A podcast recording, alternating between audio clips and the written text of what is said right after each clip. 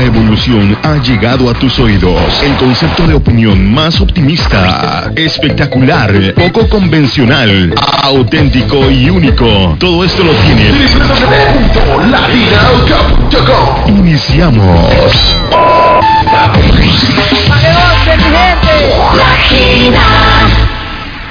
Así es amigos de latinauk.com, muchas gracias a la Meta Librería por la conferencia que, que bien tuvo de invitarnos y pudimos verla en persona al mismísimo Gianni Bátimo y vamos a presentarles una conferencia en exclusiva que nos ha dejado para Entre Logos del audioblog de latinauk.com.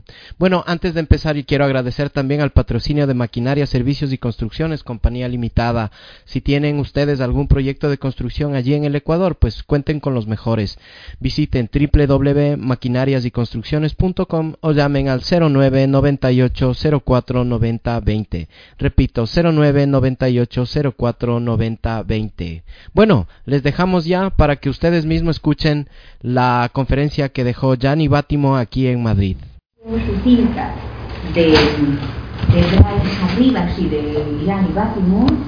Y mm, después para abrir, como esto se trata de un diálogo en el que los os animéis a hacer preguntas, un diálogo abierto con, con Bátimo, entonces voy a hacer unas eh, tres preguntas a cada uno de ellos para lo que se llama romper el hielo y abrir boca, ¿verdad? Bueno, Bravis Arribas acaba de realizar una tesis doctoral ayer, hoy es el primer día entero en que es doctor en filosofía y la hecho sobre la Verbindung, que en alemán significa desplazamiento, distorsión, ¿verdad? Verbindung y nihilismo en la ontología hermenéutica y política de Gianni Battino. Y, mm, Gianni Battino pues no necesita prácticamente presentación, es, eh, aunque estas cosas sean un poco de pudor decirlas, pero um, hay veces en que se tiene que, ser enfático y explicitarlo. Una vez eh, desaparecidos, um, desafortunadamente, eh, Libertad, eh, Foucault, Deleuze, Derrida, es el primer, um, probablemente, ¿verdad? El primer filósofo vivo del pensamiento actual, ¿verdad?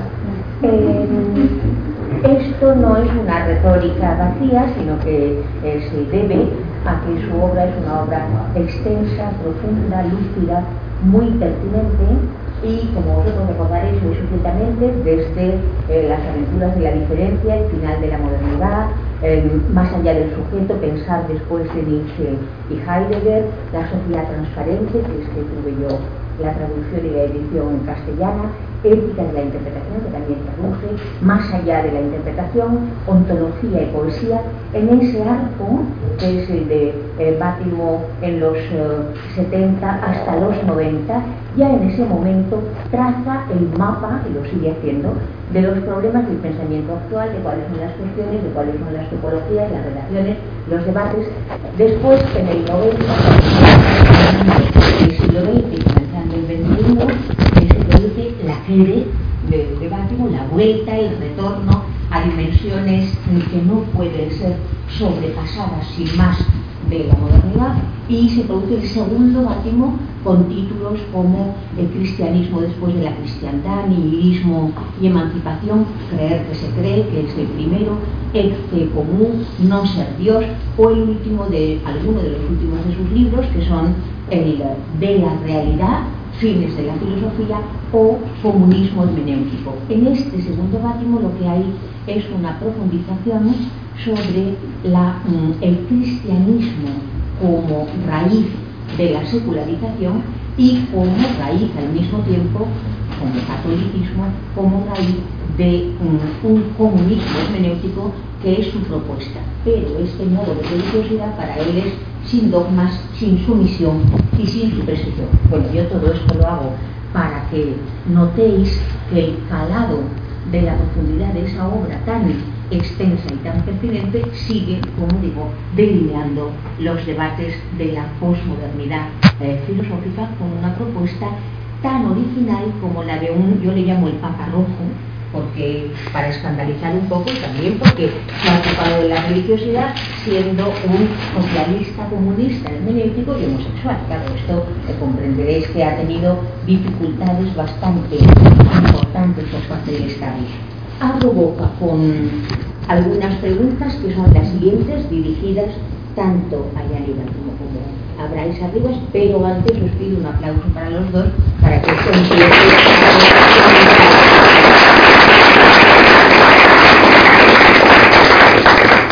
Primera pregunta, las voy a hacer todas a la vez, luego si queréis apuntar algo y vosotros por favor ya vais pensando en lo que queréis preguntar en el debate a continuación, ¿verdad? Mi primera pregunta es mm, ¿qué es esto del comunismo hermenéutico pátimo y cómo se relaciona con los hitos anteriores, con los benchmarks, decía Heidegger, es decir, con una izquierda nietzscheana y una izquierda heideggeriana? Habláis arriba antes de que, de que me conteste. Bueno, luego hago las demás preguntas. La primera pregunta solo a Bryce Arribas es ¿por qué ha leído, mm, ha articulado una lectura brillante, espléndida de toda la obra hasta aquí? Debatimos alrededor de la noción de Verbindung, de dislocación, de distorsión, poniéndolo en relación con el nihilismo. Tienes la, la palabra. Sí. Tu permiso, doctor, tu permiso. No, no, porque yo tengo miedo que, mira, tú hagas signos. No, el, el discurso del comunismo económico me parece eh, muy, y tanto gracias a Raes porque ha escrito este libro sobre mi pensamiento, lo que vino, etcétera, que es una no, finalmente aprendí lo que pienso me conozco, me conoce mejor que yo mismo, es como Dios para San Agustín. eh, ma dunque, il, il comunismo hermenéutico, intanto explicamos los, la, la, el acercamiento de los dos términos, porque finalmente eh, el propósito es de dar una nueva aceptabilidad all'idea del comunismo che había perdido un poco de su smart. Io quando me declaré públicamente comunista últimamente no, hace años en Italia, recibí con, golpe de teléfono diciendo hablo con el último comunista italiano e sì, decir que era como una cosa irónica, italianos comunistas en este momento cuando ni siquiera los dirigentes del partido, del ex partido comunista en Italia se llaman más comunistas. El mismo presidente de la República Italiana, el ex presidente reciente, el señor Napolitano, que yo conozco como persona muy respetable, etcétera, pero políticamente un desastre. Pero esto, como no es más presidente, es solo un expresidente ahora. Ebbene, él ha sido comunista desde el comienzo, desde el final de la Segunda Guerra Mundial. Declara que recientemente ha dicho, no, yo soy comunista, decimos comunista, yo, eh, como estaba la oposición del sistema democristiano italiano, centro-derecha, ¿eh? Me soy unido a los comunistas porque eran el grande partido de oposición, pero yo siempre he sido un liberal. Ovviamente ser un liberal no es una, una falta, pero incluso pertenecer al Partido Liberal en Italia no era tanto ser de izquierda, porque el Partido Liberal era un partido para la libertad económica, es decir, para la, libertad económica de los ricos, de, la, de, los más ricos, lo que se ve ahora, ahora también en el liberismo. Eh, cuando hemos eh, elegido esta idea de hablar de comunismo hermenéutico, Santiago Zavala y yo hemos pensado que eh, la única manera, en este sentido da, podemos dar razón a, a Napolitano, nuestro presidente, expresidente, es decir, la única manera de prospectar una visión política alternativa al orden presente es el comunismo. Ahora, uno dice, sí, ma perché comunismo? No se puede... Sí, pero uno puede proponer a la gente de sacrificarse para el libre mercado, por ejemplo. Tú moriresti para reivindicar el libre mercado. El libre mercado, entre todo, es una autocontradicción total, porque se imagine si el dueño de Fiat viene a saber que Volkswagen está padeciendo totalmente, se preocupa de ayudar la Volkswagen para que exista todavía el libre mercado o le gustaría simplemente eh, monopolizar todo, absolutamente.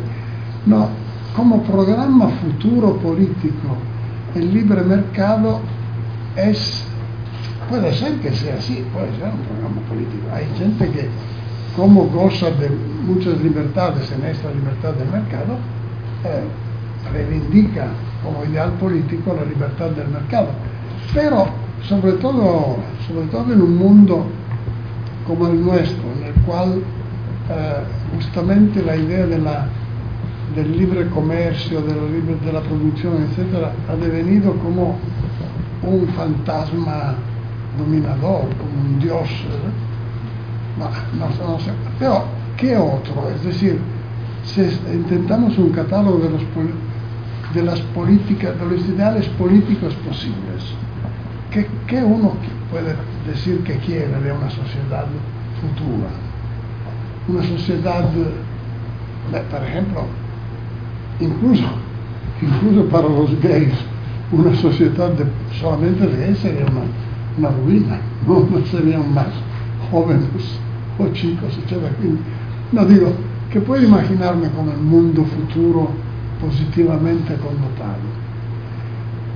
El único ideal que se puede todavía presentar es el, comunismo entendido como, como entendía, lo describió Lenin. Eh, electrificación más soviets. Es decir, desarrollo económico, social, tecnológico, etc., controlado por el poder, el poder popular. Eh, lo que tenemos ahora es la pura electrificación en este momento. Nos falta toda forma de democracia que controle, que dirija, que oriente el desarrollo técnico, económico, material, agrícola, etcétera. Todo está en la mano del, del capital en este momento. Eh, esta idea de, de redevenir comunistas en este momento de la Europa, persecutada, oprimida, eh,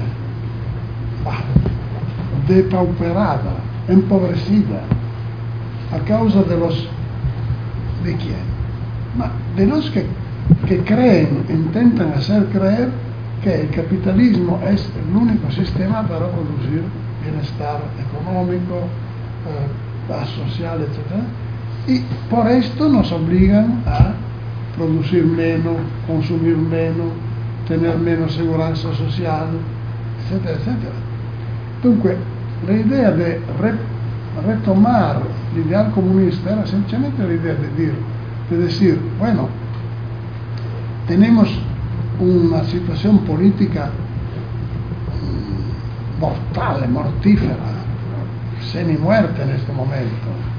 La gente no va más a votar, se reducen los porcentajes de, los uh, electores, etc.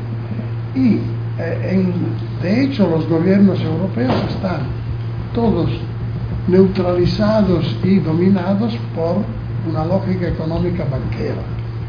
Es lo que pasa ahora en Grecia, la misma cosa, sobre todo si se piensa, ahora Cipras hace un referéndum el domingo 5 de julio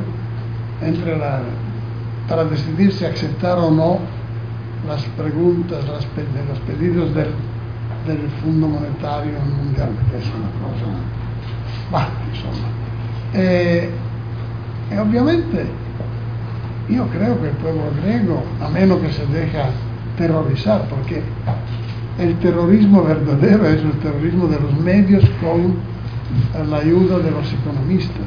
Si estamos, por ejemplo, en Italia, cuando el nuestro surlodato eh, presidente napolitano obligó a Berlusconi a dimisionar, e esto ha hecho bien probablemente, es una buena idea, pero ha dado la, el, la dirección del gobierno sin ninguna elección a un tecnócrata banquero que se llamaba Monti.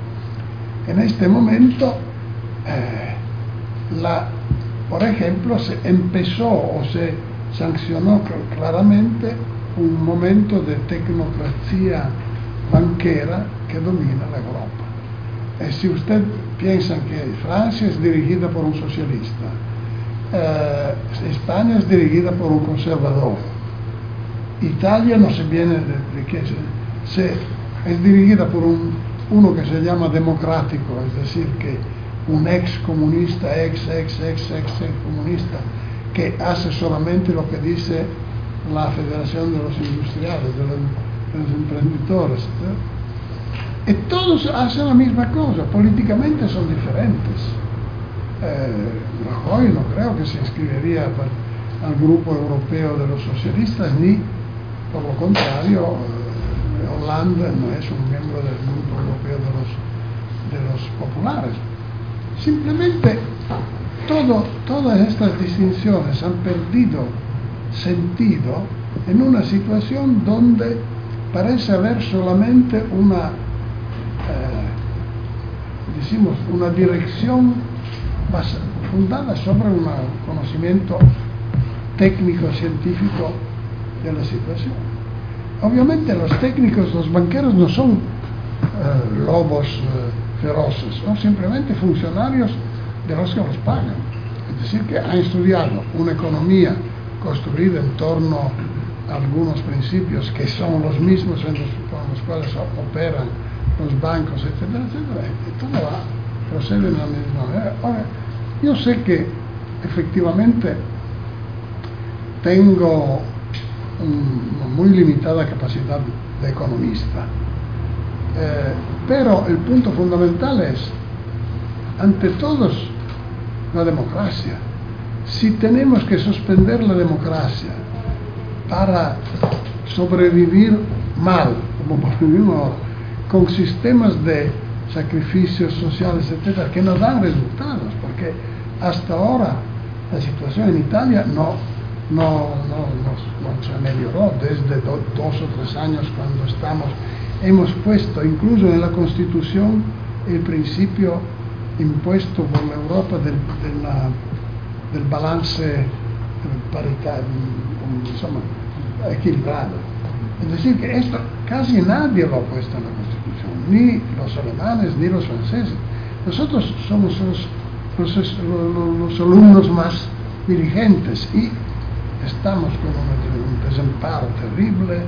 Claro, esto lo, lo saben también los españoles, los españoles, pero estas medidas no dan lugar a, ningún, a ninguna melioración de la, de la, de la situación. Eh, en Piemonte, por ejemplo, donde yo vivo, se cierra cada día una empresa. Cada, y, paradójicamente, no mucho, pero los valores accionarios de las empresas que cierran aumentan.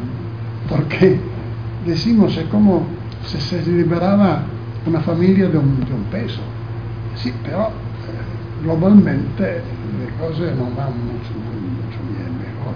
Y sobre todo, como no hay más o muy poco consumo interno, eh, tenemos que exportar todo, como si fuéramos un país colonial que depende, envía todo lo que produce a la, a la madre patria, a la, a la, nación colonialista.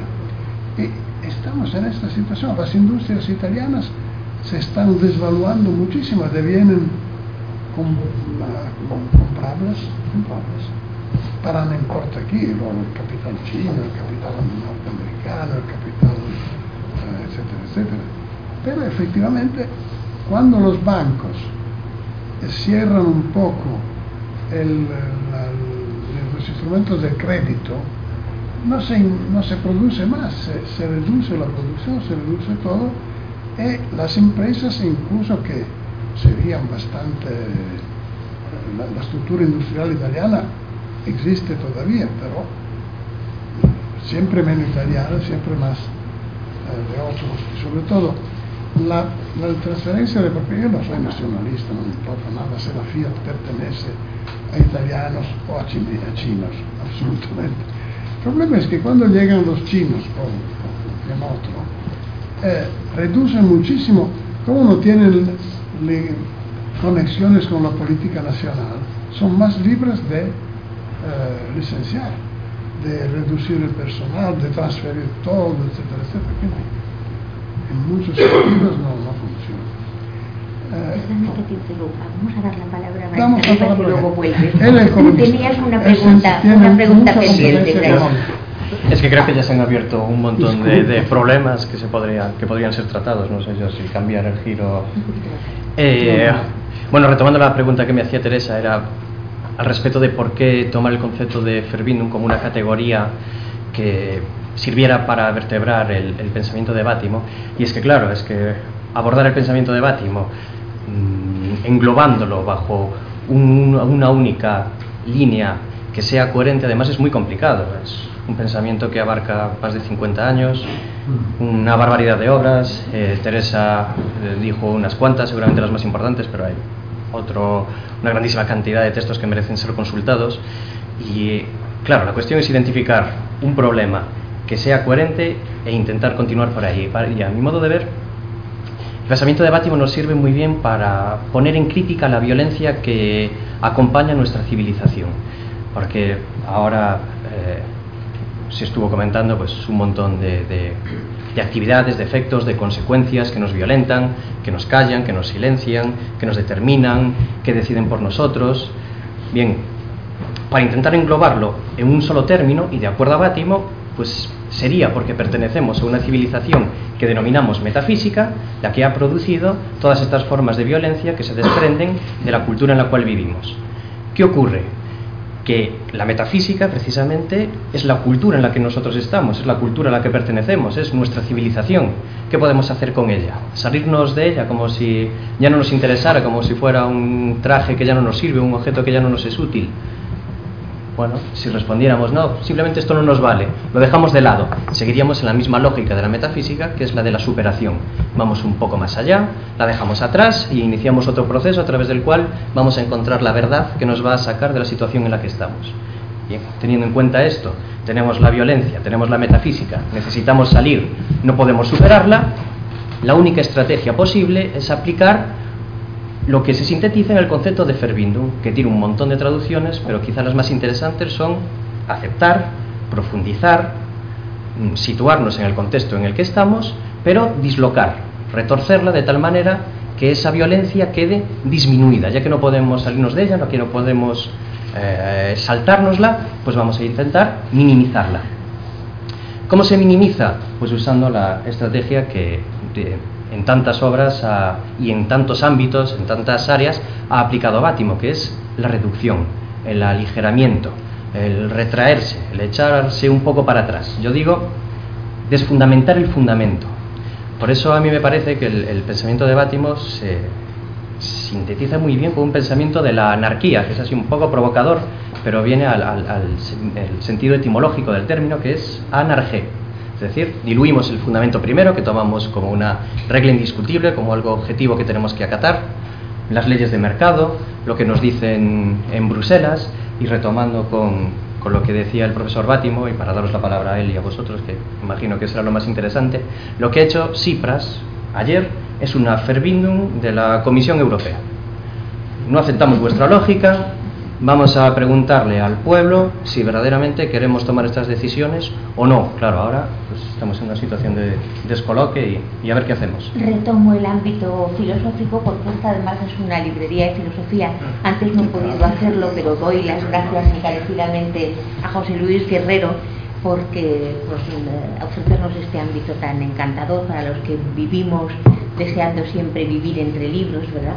Y, y también ahora para reconducir a la primera pregunta y que la articulemos con, con toda esa otra dimensión, cómo se relaciona el comunismo hermenéutico y la Verbindung, que no es la deconstrucción de Derrida, sino un debilitamiento contra todas las estructuras impositivas perentorias que no dejan dialogar a través del nihilismo activo y al mismo tiempo un juicio de preferencia incondicional, ya sea epistémico, ya sea ético-político, a favor de los más débiles de los más vulnerables, de los escondidos, callados, tapados, ¿verdad? De todos aquellos los que Judith Butler llama también los invisibles, ¿verdad? ¿Cómo se relaciona esa propuesta con la propuesta anterior de un, eh, una lectura izquierdista, una izquierda nichana y una izquierda heideggeriana? Sí, dunque, yo me vuelvo uh, al momento en que me interrumpí, pero está bastante coherente con. Es decir, llamábamos comunismo hermenéutico nuestra propuesta filosófico-política para marcar el hecho que, los errores del comunismo clásico, incluso de la sociedad comunista rusa, este, obviamente no solo por esto, pero se explicaban como una forma de aceptación demasiado total de la perspectiva cientista. Es decir, que eh, finalmente el comunismo soviético se llamó también marxismo científico, materialismo científico.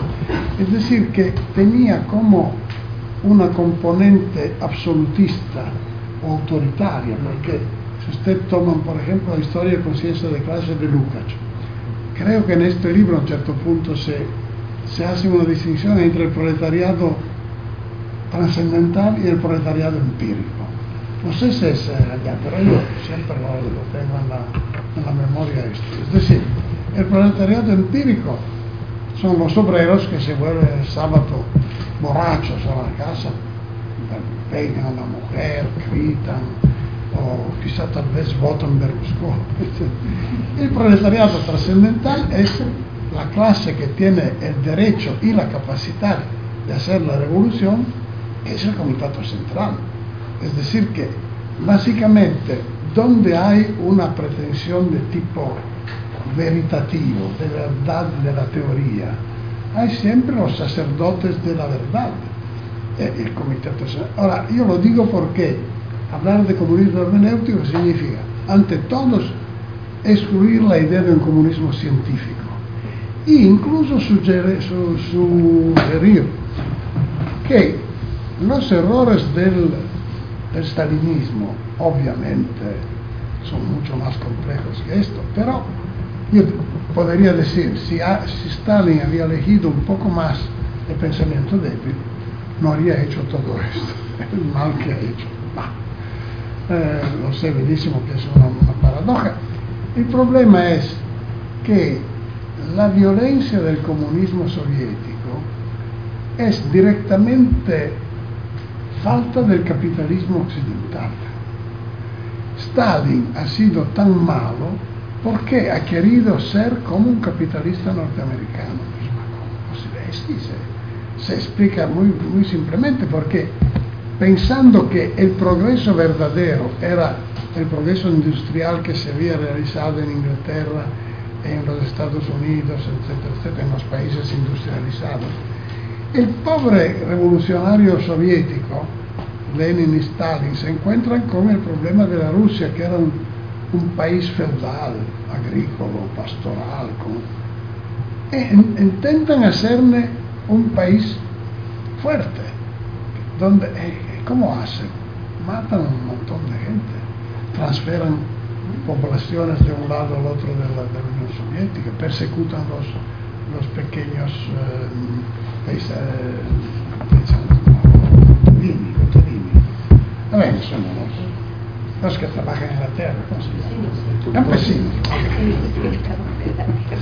Eh, en todo esto, efectivamente, sí, obviamente no se puede decir, pero es, decimos, no una consecuencia lógica del hecho que el comunismo se pensaba científico, sino una consecuencia ayudada por el hecho que había como una teoría fuerte que pensaba poderse aplicar con verdad a la revolución y que intentó aplicarse con, con la violencia. Si ustedes leen eh, el libro de la, la, República de Platón, donde habla del hecho que el tipo, el único que ha visto que hay objetos verdaderos fuera de caverna, de la, de la terra de cava. Él lo ve y dice, accidente, nosotros vemos solamente umbras y, eh, y no, hay otro. Allora se vuelve a sus compañeros que están en la caverna y dice, vengan, vengan, que hay las cosas verdaderas, no esta umbra. Ellos dicen, no, no, no nos venimos, estamos bien acá. Dice, ma ¿cómo? Eh, al, fin, dice Platón, hará, todo lo que puede para persuadir y al fin los tirará también para los, para los cabellos, el pelo, para obligarle. Cuando San Agustín dice compelle entrare, que nos entrare, salimos en decimos a la gente que venga, compelle entrare significa obliga a la gente a devenir cristiano, oblígalo, por su bien. Sí, pero yo siempre en una, una relación autoritaria, yo soy o el privilegiado o el titular de la, de la, de la doctrina del partido, ¿eh? que obligo. Ahora, cuando se habla de comunismo hermenéutico, se dice, de un lado, que el único ideal político posible es un ideal comunista, es decir, de una sociedad donde no se no, no, no, exista más el dominio del dinero, del capital heredado, etc. Lo que nos parece bastante normal, una sociedad justa, igualitaria, capaz de desarrollo a través de la aplicación tecnológica de todo lo que eh, destruyó incluso a Stalin con, con, esta tecnología, etc.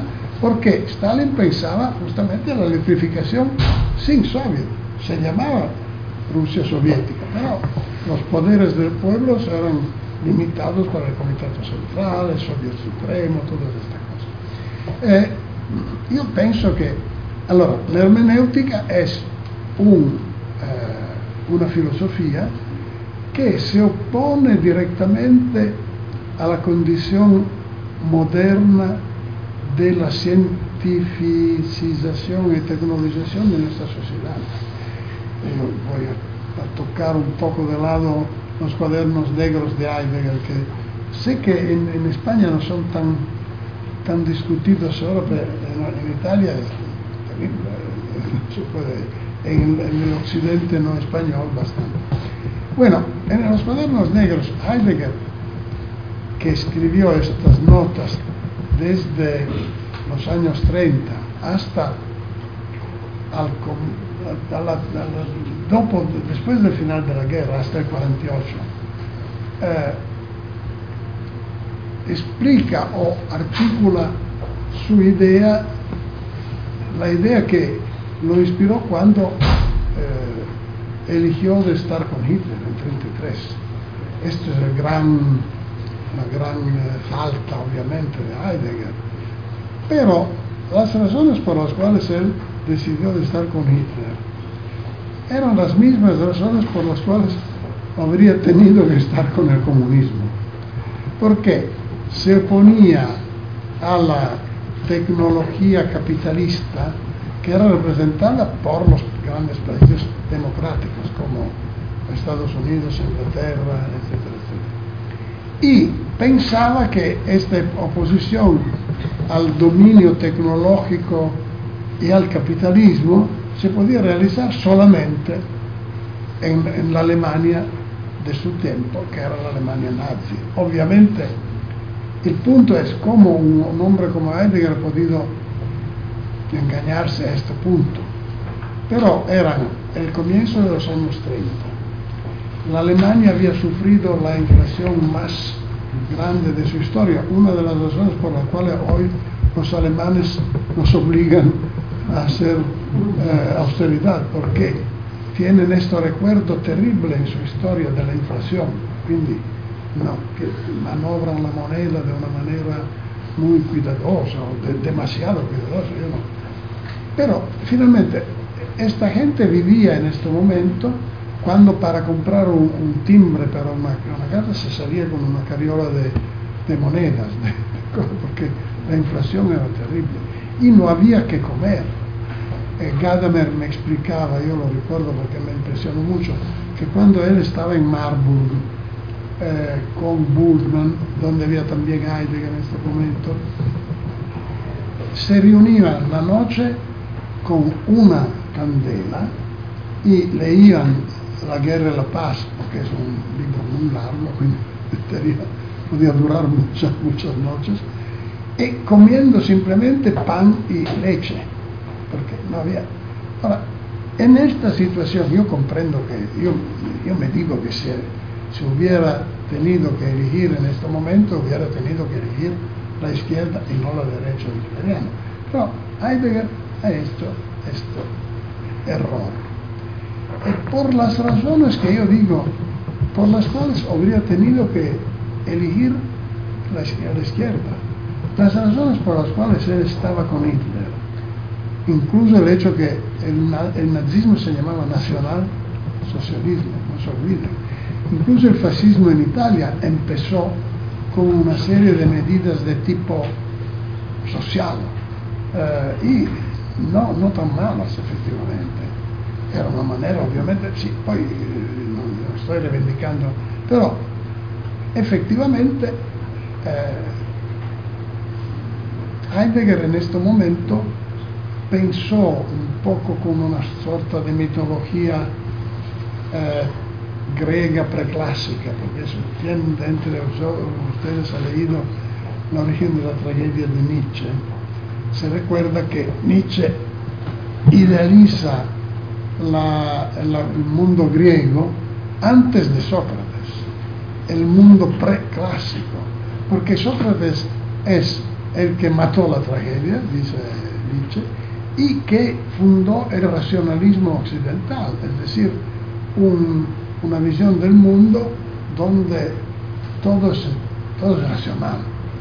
Y finalmente la racionalidad deviene al final de este proceso de la, de la metafísica la tecnología capitalista, la tecnología, etc. hay todo esto, este montón de razones.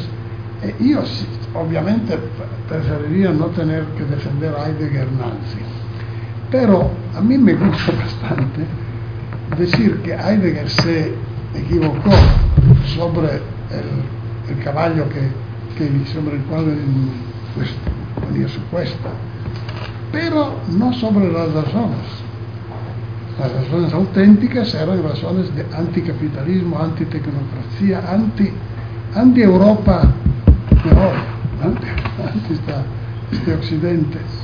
Una eh, chica italiana que estudió también los cuadernos, etc., eh, sugiere que incluso la polemica antisemita de Heidegger era una polemica anti-occidental, anticristiana.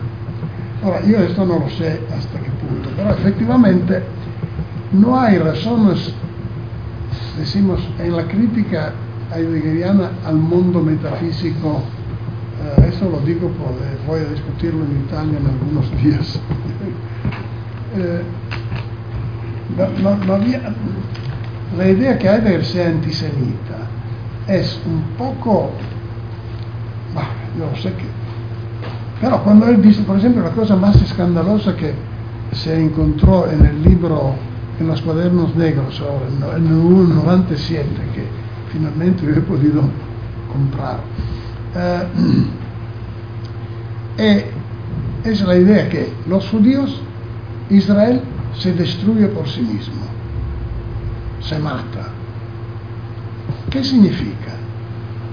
decimos, si uno lee el contexto sin reaccionar inmediatamente, como muchos han hecho recientemente, eh, se, da cuenta que Israel, como se ve ahora mismo el Estado de Israel, es un gran conjunto de tecnología y racionalización, no por, no por nada. Israel es el país que tiene la bomba atómica en Medio Oriente, que se defiende muchísimo, ok, se, justifica porque los otros quieren destruirlo. Pero no lo destruyen absolutamente porque Israel es como los Estados Unidos, es decir, antes de, de poderlo destruir se tendría que hacer muchísimos otros eh, progresos tecnológicos. Ahora, cuando Heidegger escribe esto, yo lo, sí lo trovo inoportuno, es como, cuando, es, como este discurso que hago yo aquí, porque probablemente, eh, probablemente se me interpreta como si dijera que soy, sí, yo soy hoy antisionista por las razones por las cuales Heidegger era anti, era hitleriano, pero no para sostener una sociedad nazi, para criticar el mundo de la tecnología dominadora, unificadora del occidente de hoy. Quindi sí, todo esto, a mí me parece también que las grandes críticas a Heidegger, eh, por favor, ustedes olviden todo esto y no lo repitan ninguna palabra, que reste dentro de nosotros. No, la, eh, la gran campaña que está haciendo ahora contra, contra los cuadernos negros, que sí, sería mejor no, no haberla escritos, pero básicamente es como una manera en la cual el mundo de la racionalidad occidental, capitalista, tecnocrática, etc., intenta liquidar un filósofo que es el más duro enemigo de este orden la idea de la metafísica que tú haces. La es una idea de la civilización occidental como dominada por el objetivismo, el cientismo, la organización explotadora de la naturaleza. Cuando se, habla de eh, ecología, por ejemplo, eh, se puede ser eh, occidentalistas ecológicos cuando toda la, política capitalista de Occidente es de excavar más lugares para disfrutar, explotar la naturaleza infinita. Sí, hay siempre esta, yo lo, lo comparto, lo espero también, hay siempre esta idea que sí, pero un día se inventará una manera de remediar a estos gastos, a esta, a esta ruina, esos desastres. Yo recuerdo acá en la estación, un momentito solo porque ese es Un bellísimo anécdota. ¿La tenemos límites? No, pero es para dejar hablar a. Basta, basta, basta, basta. Eres doctor, yo soy sigue, profesor. Sigue, por favor.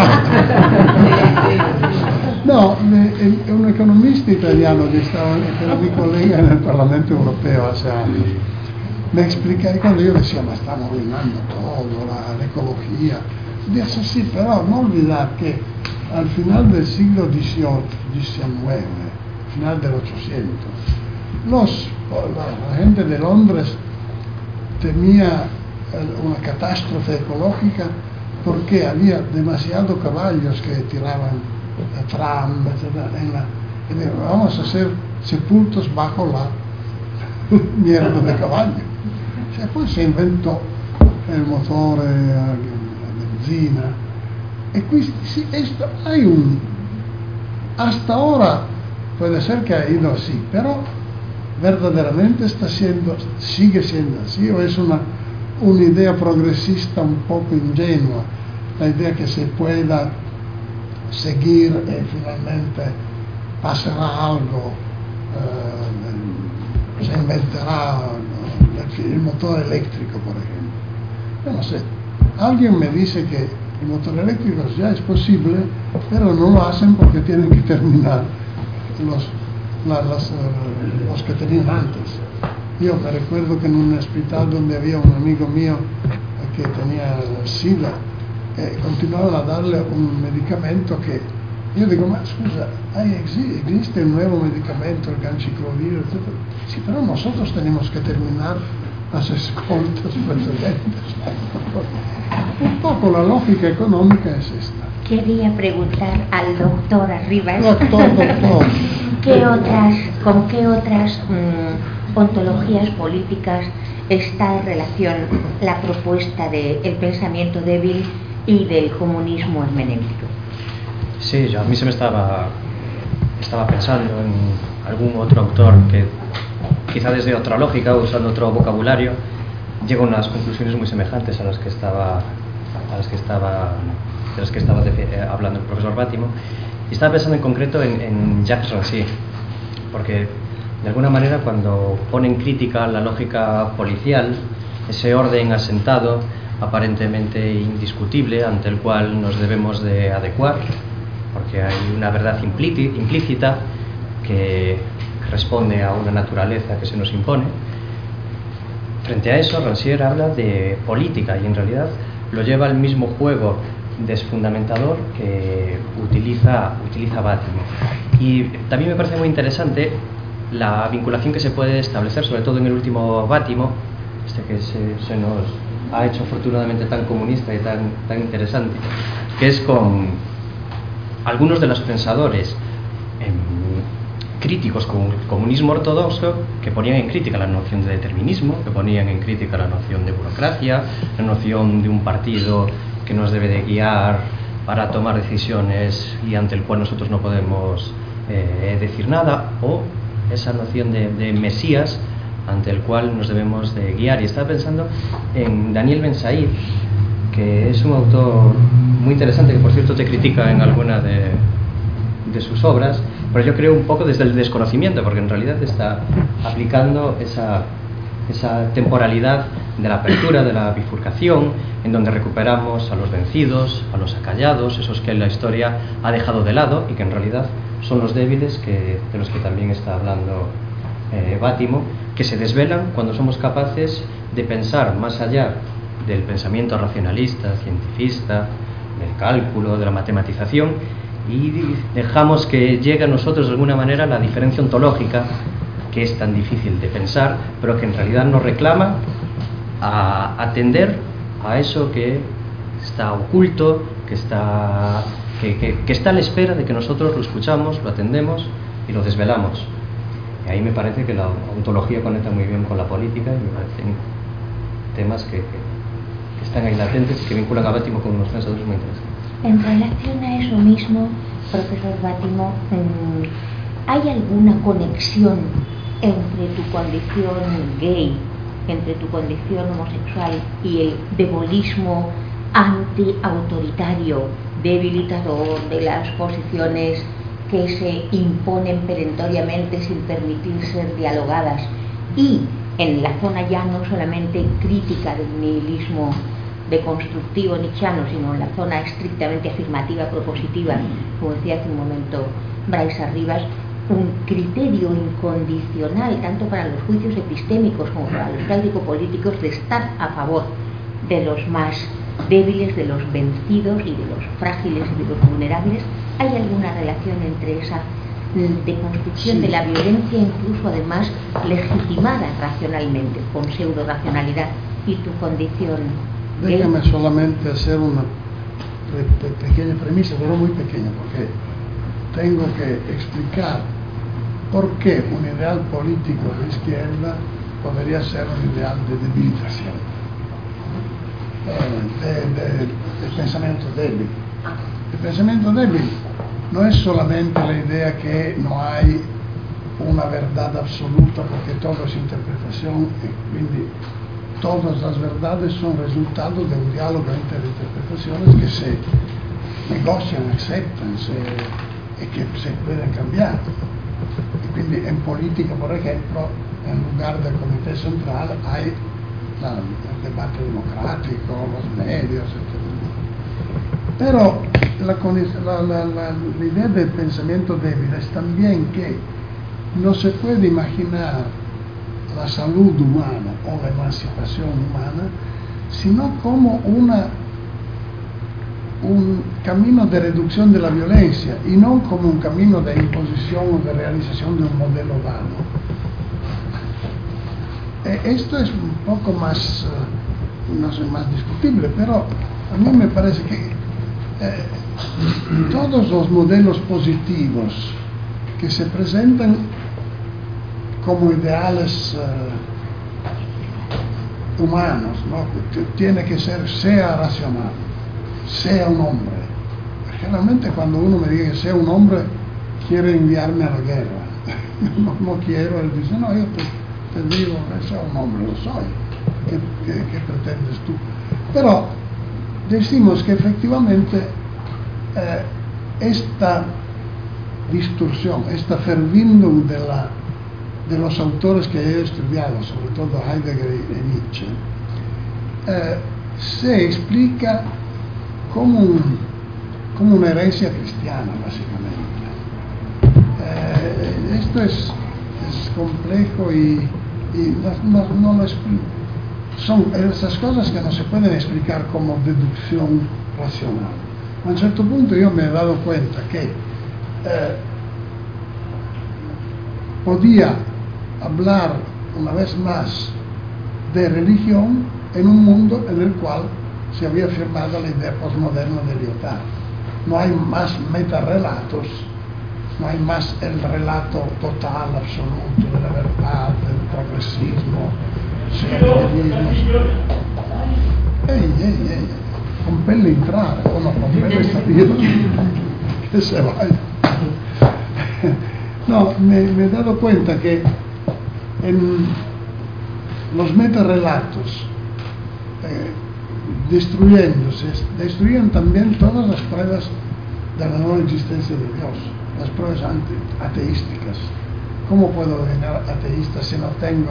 La tradición ateística del, del occidente era, sea científica, eh, Dios no se ve, que no existe.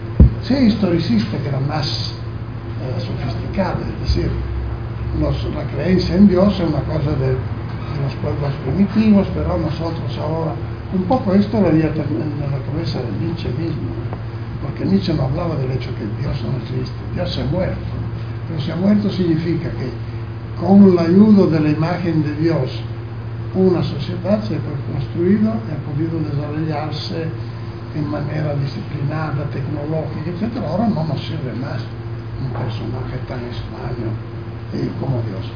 Pero yo he pensado que, no sé, cuando tú hablas de, un, de una quere, a mí me parece que la quere en mi pensamiento de la debilidad se pasó en el momento en el cual un, un editor italiano, Mondadori, me invitó a escribir una introducción a, la, a, una edición del mundo como voluntad de representación de, de. Porque, es decir, que una idea ética que, que insiste sobre un modelo positivo, tienes que ser así acá, contrasta con toda la idea del pensamiento débil, incluso sobre, el plano teórico. Pero, ¿qué se puede hacer para devenir perfectos, como diría un, un, joven rico que encuentra a Jesús. Se puede reducir la violencia. Eh, se compara, se, yo recordé en estos días el hecho que una información que me, golpeó muchísimo en los últimos años era del tipo francés que había eh, intentado un proceso en contra del Estado francés porque el Estado francés había, no había permitido a su mamá de abortirlo cuando era, que es obviamente. Pero esto da a pensar que incluso el hecho de ser generado en el mundo es un hecho que no es democrático. Nadie me preguntó si quería nacer o no. Y yo sigo animando, tú tienes pequeños bebés, un, uno ya un otro. Uno casi. Uno, uno, solo uno casi, no hay uno otro. Ah, tiene una casi. Okay. Los niños, los niños vienen al mundo y lloran. Obviamente sí, porque estás violentados, como si uno te un, in una vasca di acqua fria, quindi no, allora il pensamento deviene come la idea che el hombre está en el mundo no tanto para realizar positivamente modelos, sino para reducir la violencia que siempre está a la base de su existencia.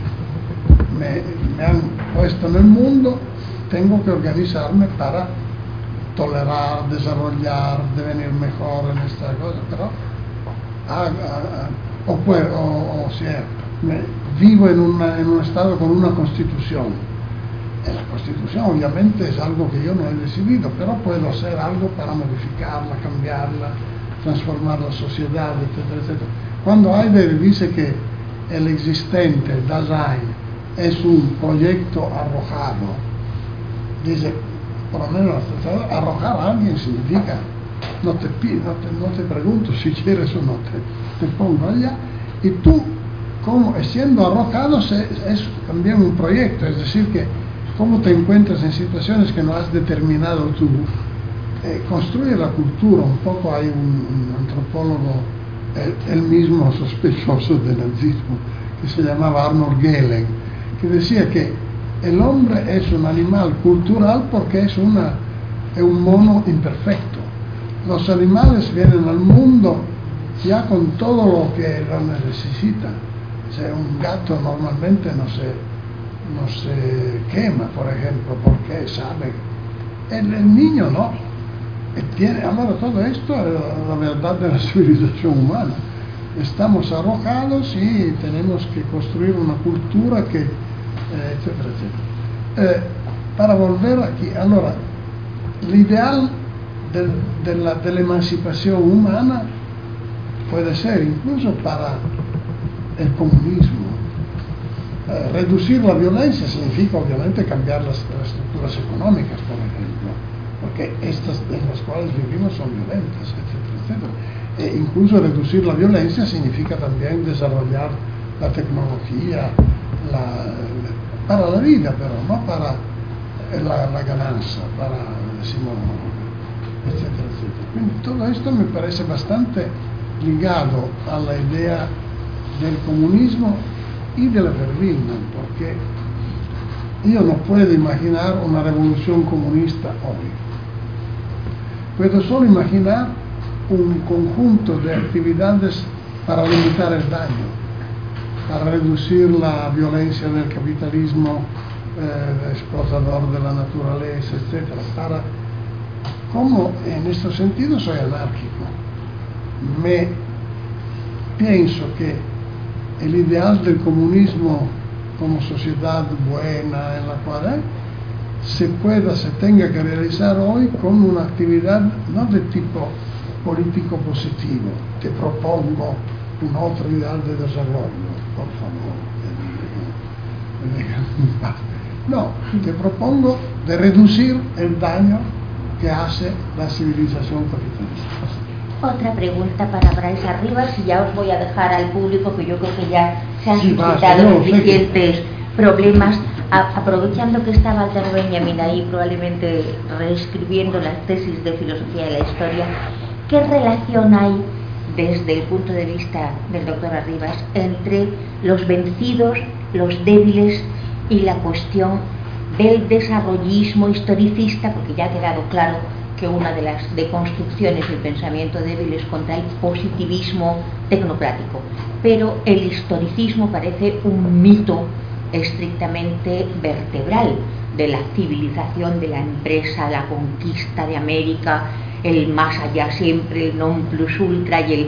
Y mmm, lo que sin embargo ya aprendemos con Gadamer y con Nietzsche es la dimensión de apertura de los pasados posibles, que esos pasados no han quedado cerrados ni clausurados y que podemos formularlos en un futuro anterior. Esa dimensión de transformación de la ontología del tiempo, Bátimo le explica también aplicándola a Internet.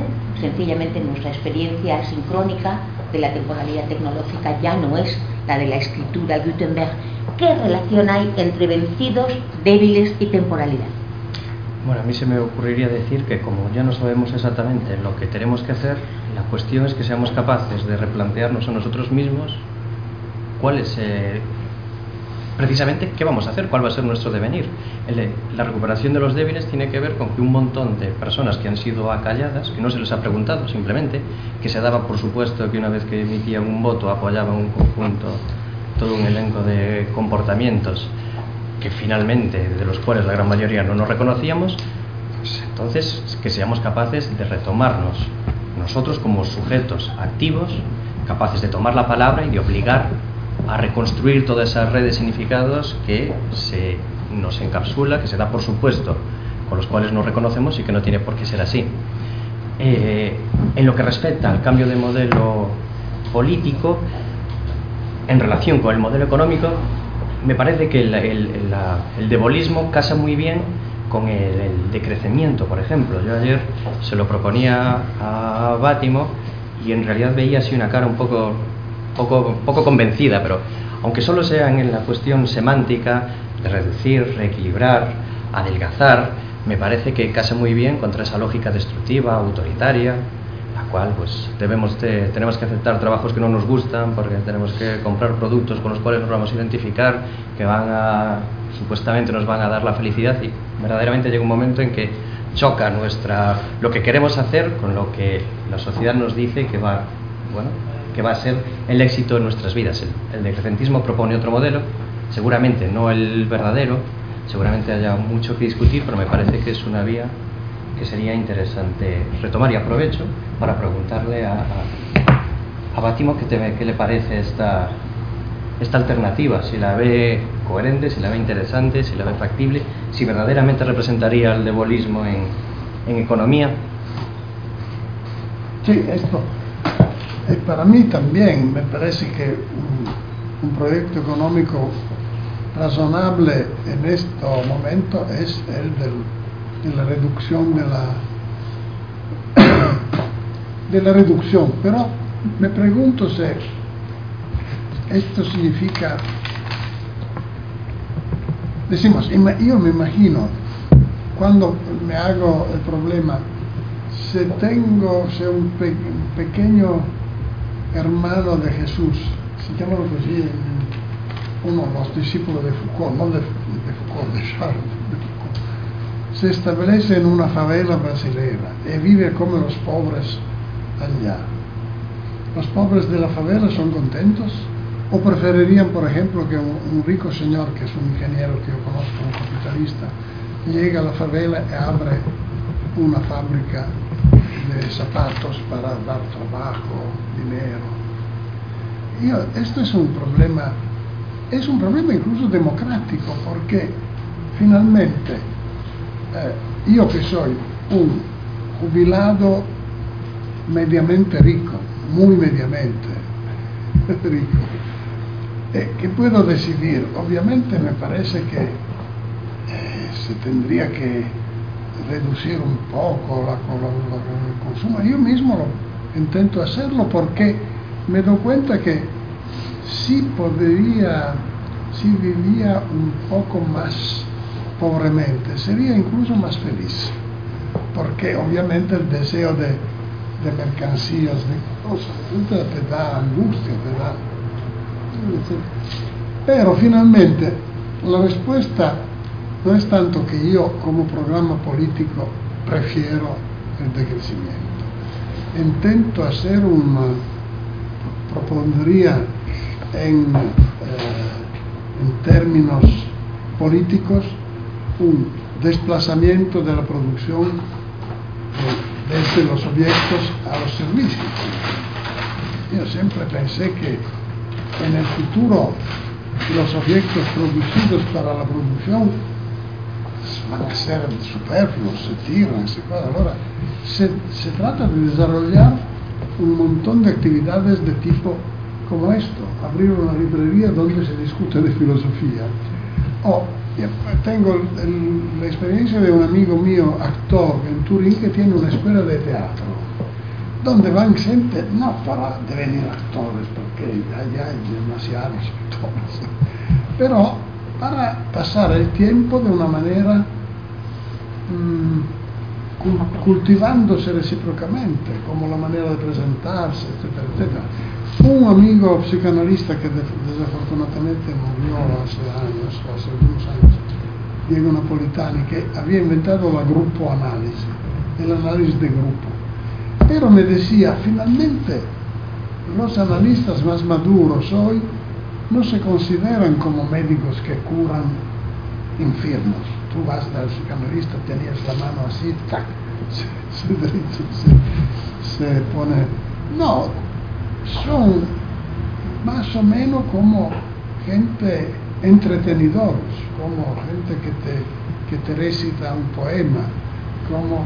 Y finalmente no es tan, tan mal. Es decir, que obviamente hay casos de, de cura psicoanalítica que han tenido suceso. Yo, ¿cómo no, nunca fue psicanalizado? No sé. Yo fue uno, una sí, una anécdota, una anécdota. Me enviaron un día a visitar un, un psicanalista para saber si podía analizarme, incluso con el problema de mis orientaciones sexuales, etc. Ma io voy, viene a aprirme una signora con un enorme perro, eh, me, me, hablamos un poco, ¿no? y después dice, sí, voy a llamarla yo, e però non me llamó, nunca, después, quindi o era un caso desesperado o no lo necesitaba. Pero finalmente mi experiencia con psicoanálisis es esta. Me ha hecho hacer las, la, las manchas de Rorschach, obviamente, pero nunca he tenido un resultado escrito en esta análisis. Una No, lo última digo porque- pregunta. Sí, última última pregunta. pregunta. Os dejo, os dejo la palabra al público. Vamos a ver, eh, todo el elemento tan controvertido del retorno de lo religioso, ¿verdad? Ha habido algunos eh, textos de Jürgen Habermas, sobre todo, estableciendo que todo retorno de lo religioso es un retorno del fundamentalismo. Al contrario, Gianni Bátimo defiende todo lo que acaba de decir, ¿verdad? Una vez puestos en entredicho las dimensiones de los interdictos contra la religión considerada ancestral y primitiva, ¿verdad? Y contra el historicismo desarrollista, podemos tener otra vez el derecho de ser religiosos, pero él defiende desde el punto de vista de la tradición occidental un cristianismo, ya lo he dicho antes, sin dogmas, sin sumisión y sin superstición, ¿verdad? Lo sagrado heideggeriano como lo indisponible, como lo no instrumentalizable, todo el ámbito de lo que no podemos, eh, no solo que no debamos, sino que no podemos ni poseer ni reducir a objeto. Mm, ¿Qué hay de todo ese retorno de lo religioso no fundamentalista? Dios mío. Hay un ex jesuita eh, can- de, de la- del, del País Vasco. Que, que se llama José, sí, que dice, que inventó la expresión, Dios mío, Dios mío, ¿por qué no me has abandonado? Efectivamente tiene un sentido religioso, es decir, que Dios es incluso peor que los, la- las oficinas del, del fisco. No te abandonan nunca porque los americanos dicen siempre que la IRS, la- el fisco nunca te abandona. Eh, no lo sé, yo creo que esto es verdaderamente uno de los puntos en los cuales es muy difícil responder teóricamente. Uno puede siempre so- solamente decir que eh, re- relatar su propia experiencia más que describir mi maestro Parison, el grande filósofo italiano que no se conoce mucho porque era un escritor muy cerrado y un carácter también, pero piensa que como la- las orígenes no se pueden reconstruir deductivamente, pueden ser solamente objeto de mitología. Ahora, efectivamente es así porque si uno me explica que Dios existe y después se encuentra con todo el problema, Dios existe, es perfecto, sabe todo, yo que tengo problemas de hacer esto, no esto, dice, tú, viene finalmente de un spinazista, es decir, tú básicamente no es libre, que te crees libre, pero tienes que la única forma de libertad que puedes ser un yo algo, no. Eh, la única forma de libertad que tienes es de comprender y no, eh, y no actuar, es decir, inteligere, comprender lo necesario. Ahora, del otro lado, pero esto sería un Dios racional. el Dios de Spinoza, el Dios de los, de los teólogos naturales, incluso el Dios de Santo Tomás, porque al fin muchísimas de las dificultades que tienen los católicos para no aceptar la idea de la predestinación es que el mismo Heidegger creo que empezó así. Tenía que estudiar en un seminario católico, pero vivía en un, mundo protestante básicamente. Y quindi la idea que Dios es, está allá, es el actus purus, eh, no, es, el pensamiento de pensamiento, e, e implica que tú no, no te explicas. O, sí, eh, los cristianos, eh, los ortodoxos explican de alguna manera, pero básicamente la misma creencia en la creación es algo que contradice a este, este Dios eterno, absoluto, racional. La creación no es algo racional. ¿Qué significa? Racional sería algo que se deduce da. Eh, cuando se habla del Big Bang, sí, te explican lo que pasó en los primeros 20 minutos. De antes, de antes aconteció. Es un acontecimiento.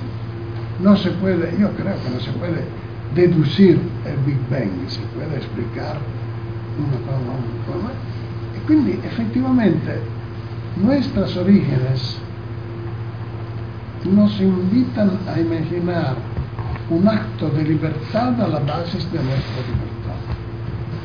Solo un Dios libre, un principio libre que no, no, es deducible, puede dar cuenta de mi existencia de ser libre, de, de entidad libre. Esta era la teoría de Patterson. Es decir, que y efectivamente, por ejemplo, rezo. Uh, pido que Dios me ayude a ganar la lotería. Esto no lo creo más. Afortunadamente porque la idea de Dios que te ayuda a ganar la lotería es intrínsecamente metafísico, pero intrínsecamente contradictorio. Porque pienso, un amigo mío decía que mi religiosidad es que el mundo lo ha creado el diablo y Dios hace lo que puede para limitar el daño. Yo no sé, porque todos los problemas del Dios omnipotente que hace todo, incluyen la teodicea.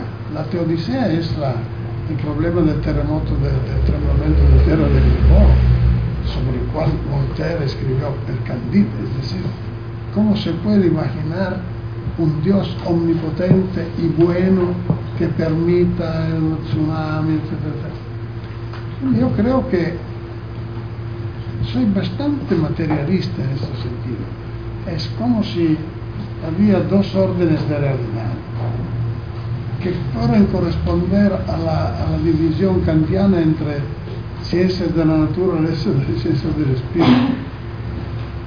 Cuando yo pienso a la Biblia, obviamente no pienso a la creación material del mundo, pero pienso a una dependencia de un principio que, me, que da sentido a mi, vida, y que es la palabra del Antiguo y del Nuevo Testamento acá, pero podría ser el budismo en Oriente, no tengo ninguna, ninguna manera de elegir la mitología religiosa que me, que me gusta. Me tengo una.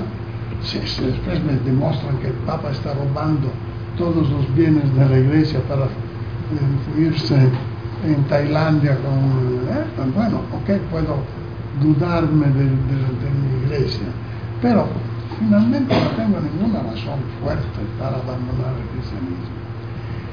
Eh, yo añado, digo, aunque digo incluso esto, que si no fuera cristiano no sería comunista. ¿Por qué tendría que ser comunista si no pensaría, si no pensaba que tengo que amar a mi próximo, etcétera, etcétera? que tengo que amar a mi próximo no es algo que se demuestra. Puesto A, sigue B. No, hay, hay como al origen de mi vida una palabra de amor. Decimos, Heidegger mismo en la, carta sobre el humanismo dice que el ser me posibiliza. Pero me posibiliza en alemán se dice me ermöglicht. Y en alemán mögen significa que me gusta. Was magst du zum Essen? E quindi, eh, lo eh, nosotros estamos en, en- en- entra, entra esta... eh, me escandaliza, obviamente, tú dices, sin dogmas. Sí, porque los dogmas son... Respeto la historia de la iglesia, pero no la comparto to- totalmente. Sobre todo no la tomo como definitiva. Eh, son ejemplos, son y hay muchísimas cosas, pero no, no sé, a mí me parece que una sociedad comunista podría ser también cristiana, tendría que ser también cristiana, pero bueno, va, va a persuadir el Papa de esto. Yo no tengo por el momento nada más que preguntar. Ya hemos abusado de vuestra paciencia, solo que notéis esto último, ¿no? El amor, o sea, la caritas, la simpatía, es el límite, el criterio de la preferencia de los juicios epistémicos y los juicios prácticos y siempre se ejerce preferencialmente hacia los más débiles. Si no fuera así, el riesgo del pensamiento débil sería, una vez deconstruido el fundamentalismo de los pensamientos únicos, estamos entonces abiertos a un relativismo que desde luego es el caldo de cultivo del neoliberalismo, del capitalismo de consumo. ¿Alguien quiere tomar ya inmediatamente la palabra para preguntar? Yo voy anotando. Eh, las preguntas pueden ser preguntas, comentarios o denegaciones de la totalidad. Adelante. Sí, bueno, gracias por la, por la disertación. Interesante. Tenía algunas preguntas sobre el pensamiento que ha expuesto. eh. Mm, Si propone el comunismo como nuevo ideal, ¿quiere decir eso que propone una economía planificada? Por lo tanto, abandonar el mercado. Eh, esa es una pregunta la primera, ¿no? Y, si, si fuera así, se considera que eso iría viable, viable y deseable. La segunda es, está relacionada con está relacionada con el, pensamiento débil, en el sentido de que todas, todas las ideologías o todos los sistemas de pensamiento tienen una parte de verdad, ¿eh? que si no entendido la pero que viene a decir sintéticamente. Eh, ¿Quiere eso decir, claro, mm, si por un lado se proclama como, como comunista ¿no? y, y cristiano, mm, pero por otro lado ninguna, ninguna ideología mm, eh, prevalece sobre otra, ¿cómo se concilia eso? Sí, Y, y tercera pregunta. El- claro, el, el tema de la tecnología, o sea, la crítica que hace de la tecnología. Si consideramos que el, hombre, o sea, antropológicamente, realmente su, su desarrollo, es, decir, la, tecnología como operación quirúrgica, como operación manual, eh, es previa incluso al conocimiento científico, a la ciencia, eh, claro, negar la tecnología, en cierto modo, desde un punto de vista antropológico, puede ser negar una dimensión de la esencia del hombre. Y por otro lado, claro, en un, en un mundo en el que realmente, históricamente, lo que se viene es compitiendo por unos recursos escasos, que es el origen de todas las cosas de la guerra, de, de- la existencia de estados, que como claro, la tecnología es una, quizá la, la principal finalidad de la tecnología es mejorar la eficiencia de la producción, es decir, producir lo mismo con menos recursos. ¿Cómo se concilia eso? Y, luego otra cosa, eso no sería una visión eurocéntrica. Es decir, eh, nosotros ahora, claro, desde el punto de vista de una sociedad europea, mm, del primer mundo desarrollado, pretender imponer eso, eh, no sé si eso es eh, moralmente aceptable en el, conjunto de la humanidad. Dunque, io olvidé la seconda pregunta, che com'era? Era il comunismo planificato. La seconda com'era? Stai scrivendo? La segunda yo tampoco me acuerdo. No, la segunda era el pensamiento débil, que cómo se concilia el, el sostener que todas las, todas las, las- todos los sistemas de pensamiento Ah, más o menos están en un no. plano de igualdad, que, que no existe uno superior a otro Mm. o más cierto que otro, con, con defender uno completamente. Muchas gracias. Gracias. Bueno, eh, la cuestión de la... Como hay, hay muchos, hay, algunos problemas efectivamente que yo no resuelvo lo que usted ha pero me, me, me parecería importante eh, responder en términos de democracia. Es decir, que, por ejemplo, eh, sobre la tecnología. La tecnología obviamente es un sistema de máquinas, de conocimientos, de estructuras que están muy, muy conectadas eh, y que son, pueden ser enemigas porque necesitan una dirección fuerte y unificada. Por ejemplo, se toma el ejemplo de, la, de la energía atómica para la electricidad. El problema dramático sería dónde ponemos los restos, el, eh, ¿cómo se dice? Los residuos. Para poner los residuos se necesitaría militarizar enteras partes del planeta, porque estos residuos son muy peligrosos, pueden devenir armas de terrorismo, etcétera, etcétera. Lo mismo pasa con muchísimas cosas, por ejemplo, la tecnología desarrolló toda la tecnología de la comunicación y de la interceptación, de la interceptación. Es lo que parece absolutamente difícil decir que no, tenemos que cancelar esta tecnología. La única manera para, decimos, utilizar la tecnología humanamente es de someterla un poco más a la decisión democrática de los pueblos. Si no, no se llega a nada. O sea, efectivamente, yo tendría que, por ejemplo, incluso la, el decrecimiento, sí, el decrecimiento sí.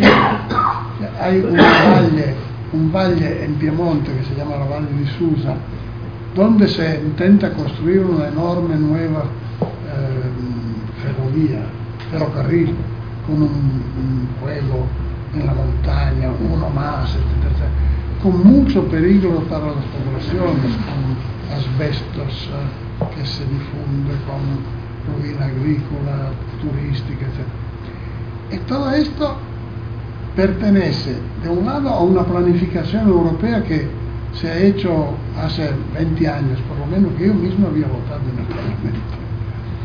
Porque me habían persuadido que era el corridorio 5, el, el pasillo 5 de Lisboa a Kiev.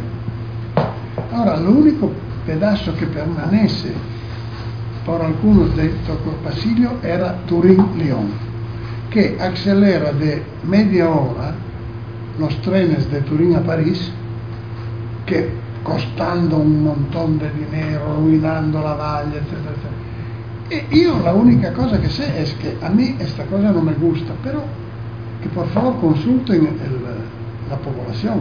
Pero aquí están, están problemas porque la población del Valle está en contra, ma los otros, o el gobierno nacional, etcétera, está en favor. tengo que, quiero decir que esto me parece un caso ejemplar, incluso de la dificultad, porque ¿qué tenemos que...? ante todos, por favor, la salud de la gente que vive allá. Y quindi, incluso eh, una búsqueda tecnológica sobre los efectos que portaría esta, que aportaría esta. Básicamente però, incluso con la planificación. Sí, yo soy bastante antiliberista en este momento porque veo las consecuencias. El, problema paradójicamente es también que no son solamente los comunistas que quieren la planificación, sino los capitalistas mismos, porque se tome toda la política del trabajo en Italia, en el occidente. Hay subvenciones para los, las uh, empresas que no, La Fiat sobrevivió lungamente con la, la, ley de la rottamazione. La rottamazione era una manera para eh, incentivar la gente a cambiar el coche, dando subsidios públicos, es decir, que los liberales generalmente son gente que quiere utilizar el dinero público para sí mismo, no que son liberales en contra de todo. Quindi io credo che sì, como me faltan conocimientos económicos más eh, profundos y decisivos, pero lo que me interesa es consultar el pueblo. Eh, quindi básicamente uno dar, dar el destino de la, de la gente lo más posible en las manos de la gente. Obviamente lo más posible significa que se tendría, yo sé que es difícil, pero lo que estamos haciendo en todo el occidente es lo totalmente opuesto. Es decir, por favor, reducir el poder del, del Parlamento, del pueblo, de las elecciones. En Italia esto se pasa y creo en muchísimos lugares. ¿Más preguntas, por favor? Sí, Sí. Se muestra. Igual porque no La segunda pregunta acerca del pensamiento débil. Ah, la pregunta del pensamiento débil, efectivamente, disculpe. No, la pregunta del pensamiento débil sería, no es una forma de decir que todos tienen razón. Eh, todos pueden tener razón y tienen que ser consultados. En la cuestión de los débiles era finalmente una sociedad justa, sería una sociedad que da la palabra a, lo, a los que no han tenido antes. Yo pienso incluso, cuando pienso en la historia universal, pienso que tendríamos que llegar a un punto en el cual damos las palabras a los animales también, porque hay un mundo silenciado más, más abajo de los, de los pobres humanos, que son los, las bestias, los animales, mi gato, las vacas que se matan malamente para comer. Todo esto no me... Sí, lo creo que...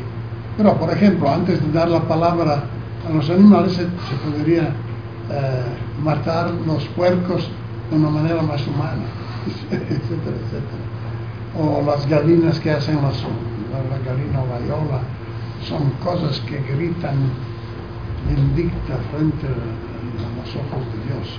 Quindi sí, es, es, verdad. Es decir, que no soy un relativista absoluto, solo Dios puede, ser relativista. Yo vivo en un mundo con límites, etc. Me interesa ampliar estos límites, dar la palabra a los que no la tenían, y que sería una manera también de ayudar a los débiles, etcétera, etcétera. Incluso desde un punto de, de mirada de ideales de vida, eh, se no, no, dejo hablar muchísima gente, pierdo quizá ejemplos o posibilidades de desarrollo. Es como decir, en una sociedad clasista, muchos genios se pierden porque no pueden llegar a la universidad. Eh, este, dar la palabra es también útil. La palabra, la palabra. siguiente, por favor. Una pregunta que había allí. Uh -huh. preguntarle dos cosas, ¿no? Quería saber sobre la reivindicación que hace del cristianismo el, el valor que da a la experiencia religiosa. Y luego también hasta qué punto su reivindicación de un cristianismo, digamos, no mediatizado por, por burocracias eclesiales o, o, no dogmático, tiene que ver con, con, con el erasmismo, con el cristianismo erasmista. ¿Con? Con Erasmo, de los Con Erasmo. Con Erasmo, con el cristianismo erasmista.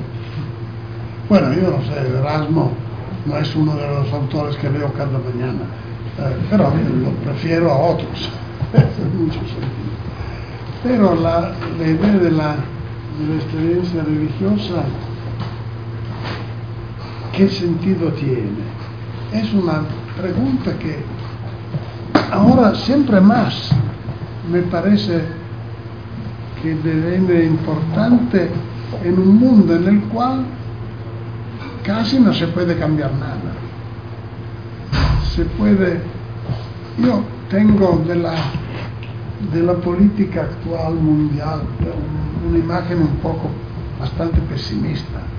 Es decir, que no creo la posibilidad de una revolución, creo solamente la posibilidad de multiplicar lugares de resistencia, que serían como monasterios, por ejemplo, decimos focolares de unos 10, 100 mil Vietnam, decía quizá el Che Guevara, que es, no sé si...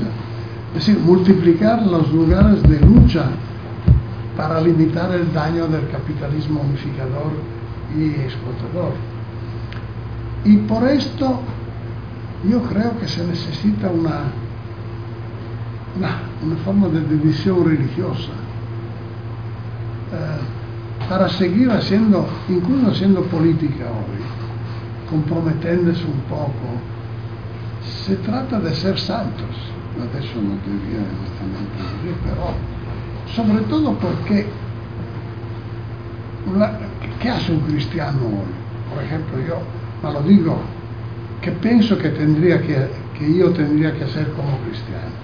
Sí, frecuentar un poco más la iglesia porque como cristiano aislado, no dogmático, no, no formal, no bigotto, no, eh, me siento siempre un poco al margen. Es decir, que recientemente el Papa visitó Turín y ha, ha celebrado una misa, etc. Y yo me he dado cuenta que una forma de participación religiosa pública como esta es casi indispensable. Si no me reduco a ser un Erasmo, es decir, a ser uno que escribe buenos libros en su propia y los confida. No lo sé, esto pero es un problema individual. Me, ma pienso que efectivamente eh, se tiene que pensar más allá del tiempo para actuar en alguna manera. Pero yo me imagino que mi alma es inmortal cuando. Me muero, la pobrecita se sale de mi, de mi boca y va donde. Por ejemplo, hay esto, este escritor Carl Sagan, que él inventó los encuentros de tercer tipo, no sé, era un, un físico de la Universidad de Ítaca, que escribió también esto, esta novela fantascientífica, donde decía más o menos que las almas o los sobrevivientes, los inmortales humanos, se desplazan en los múltiples planetas que existen, efectivamente. Eh, una cantidad de, mundos se pueden dar. Obviamente a mí me, me daría un poco de problemas vivir en un planeta todo solo, sin, sin mis amigos, sin Teresa que piensa que pensaría que yo soy el más grande filósofo de este planeta. planeta. Otra pregunta por allí está. Quindi no, lo, lo comprendo, pero decimos que tiene un sentido heideggerianamente, in fondo está así. La diferencia ontológica es, no todo se resuelve en el orden de lo presente.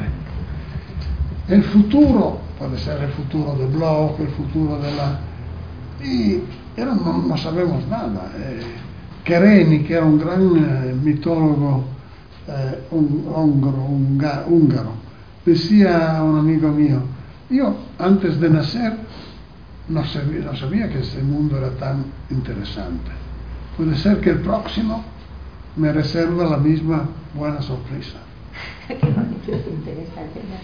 Bueno, al hilo de lo que ha ido contando, mmm, tengo varias, no sé si preguntas o reflexiones. Reflexiones. Eh, la primera cuestión, empezando por esta última, yo creo que vivimos en un país, en España, que todavía no ha hecho la transición religiosa y por lo tanto mmm, tenemos un conflicto porque el Estado continuamente se inmiscuye, perdón, la Iglesia Católica se inmiscuye continuamente en legislación, siempre que puede, mete la mano y mmm, ahora con el tema de la educación, en fin, con cualquiera, cualquier cosa es un pretexto para...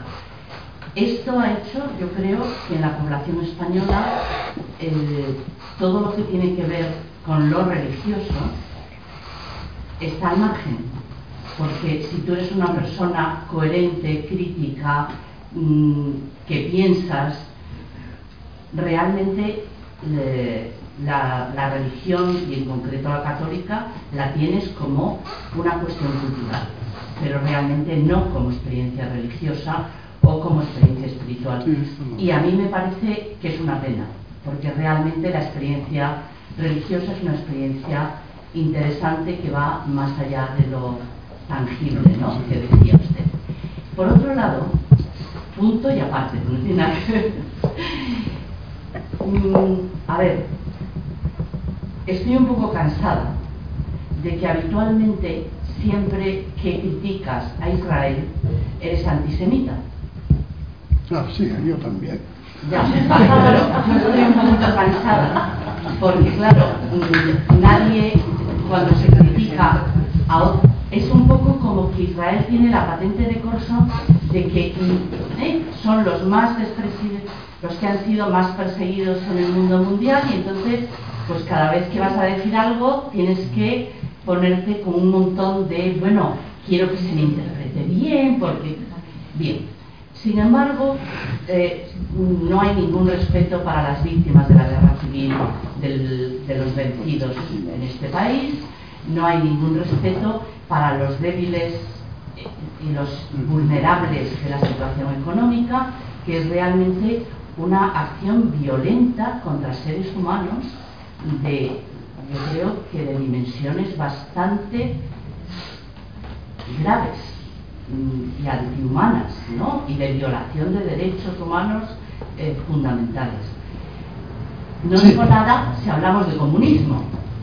No se puede hablar de comunismo, porque si hablamos de comunismo, mm, enseguida tenemos dignos representantes en este ámbito de la ciudad de Madrid que dicen si salen los de Podemos vamos a tener soviets en todos Evidentemente, claro que vamos a tener soviets, porque lo que queremos, bueno, yo lo que quiero es que haya un control, una participación, que nos den la palabra a los ciudadanos, pero, o sea, si hablas de la palabra comunismo,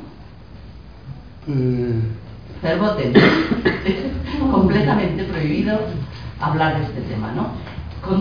bueno, todo esto lo que yo he querido expresar es un poco que me ha provocado su, exposición. Gracias, eh, gracias. No, yo no, no, le interrumpo, pero me gusta intervenir sobre lo que ha dicho, porque de un lado efectivamente el problema de la experiencia religiosa existe. Yo tengo amigos ateos que siempre me piden cómo puedo estar en una iglesia como la iglesia católica, que por ejemplo en Italia no paga impuestos, intenta, etc. Y yo, eh, yo digo, sí, pero la experiencia religiosa es otra, cosa. Pero efectivamente, eh, efectivamente es difícil. Me vino al, espíritu ahora una cosa de adorno.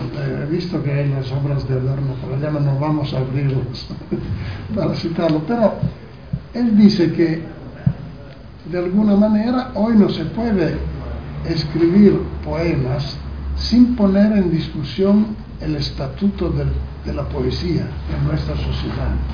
Es como, ah, yo creo que hay estos versos de, Brecht, donde dice, oh, qué tiempos es nuestro, en el cual si hablamos de árboles es casi un delito, porque olvidamos tantas manos. Uh, Fasten nuevamente, un cristiano hoy tiene como dos, dos frontes. De un lado, combater contra la tentación demoníaca. El otro, reformar la iglesia. Y las dos cosas tal vez se, juntan, porque no se puede, ¿cómo no se puede eh, escribir un poema simplemente sobre los árboles, eh, ignorando que hay los muertos? Los Así no se puede decir que yo me comunico como siempre, etcétera, porque efectivamente todo esto es problemático. Es problemático porque a mí no me gusta confesarme, porque como homosexual no, no podría haber la, la, solución. Yo no me confeso y cuando me trovo a participar en una misa tomo la comunión. Me tomo la responsabilidad de esto. Había la, la pobrecita eh, Sor Sister Sor María, ¿cómo se llama? Una, Sor María la Bollita, porque en italiano este apellido parece extraño. Sor María la Bollita. Sister María la Bollita era una hermana americana que se revoltó en contra del hecho que cuando había todos los casos de pedofilia, de los obispos que tenían que pagar los daños de los chicos, ¿verdad? Eh, no eran consultadas las hermanas, solo los cardinales. Io quindi quando, no, quando me, atrevo a tomar la comunión sin confesarme, lo hago porque me siento del lado de su María Bonita. No puede dejar los sacramentos en las manos de esos viejos reaccionarios que, lo, lo, comandan ahora, o lo comandaban. En todo esto, sí, es decir, que efectivamente el problema es, es, es para esta que yo mismo no, no, me siento no me siento tan cómodo declarándome cristiano, porque ¿qué haces tú cristiano? Amo el próximo, sí, ¿qué haces? Un poco de política, doy un poco de dinero a los marroquíes que están alrededor de mi casa, finalmente, son demasiados, etcétera, etcétera. Così que no, no hago casi nada porque por ejemplo, todo, toda la parte litúrgica de la, de la, vida cristiana que me gustaría, a la cual, como cuando he participar de esta misa del Papa, me conmoví bastante, pensando que se tendría que vivir una, por lo menos una vez por semana, ir a la misa, escuchar un... Pero me dan gran problemas porque no sé, tendría que elegir una Yo iglesia. lo tengo claro porque una... creo que es el último espacio patriarcal que queda. Sí, sé. ¿Eh? Entonces, para mí es bastante fácil no participar. Una pregunta, Okay. y hay otra, por favor. Sí, yo tengo una pregunta. Si la noción de progreso eh, y también la noción lineal del tiempo eh, obedecen a la escatología judeocristiana y la propuesta suya de superar esas categorías también nos llevarían a la posibilidad de abrir, digamos así, el cofre del monoteísmo y plantear un nuevo politeísmo. Eh, è una pregunta che, che trovo muy razonable. Eh, creo que Teresa è un poco politeísta, io non sé finalmente. Quando io, por ejemplo, quando llamo Dios Padre, una vez que había hecho un viaje en Oriente, en Japón, encontrando monjes budistas, etc. Eh, me volví a, en Italia pensando que llamar Dios Padre podría ser una forma de antropomorfismo blasfemo, porque, intanto porque no madre, por ejemplo, y cosas como estas. Sí, yo lo creo esto que sea, sea posible, pero el problema es, lo, necesiti, lo, lo necesitamos. ¿Quién puede? El Pachamama, ¿tú, es, ¿tú sabes qué es la Pachamama? Eh, no, o sea, específicamente, pero sé de qué va el Sí, concepto. porque Sí. veniendo de una cultura como Andina, la claro. andina, podría ser.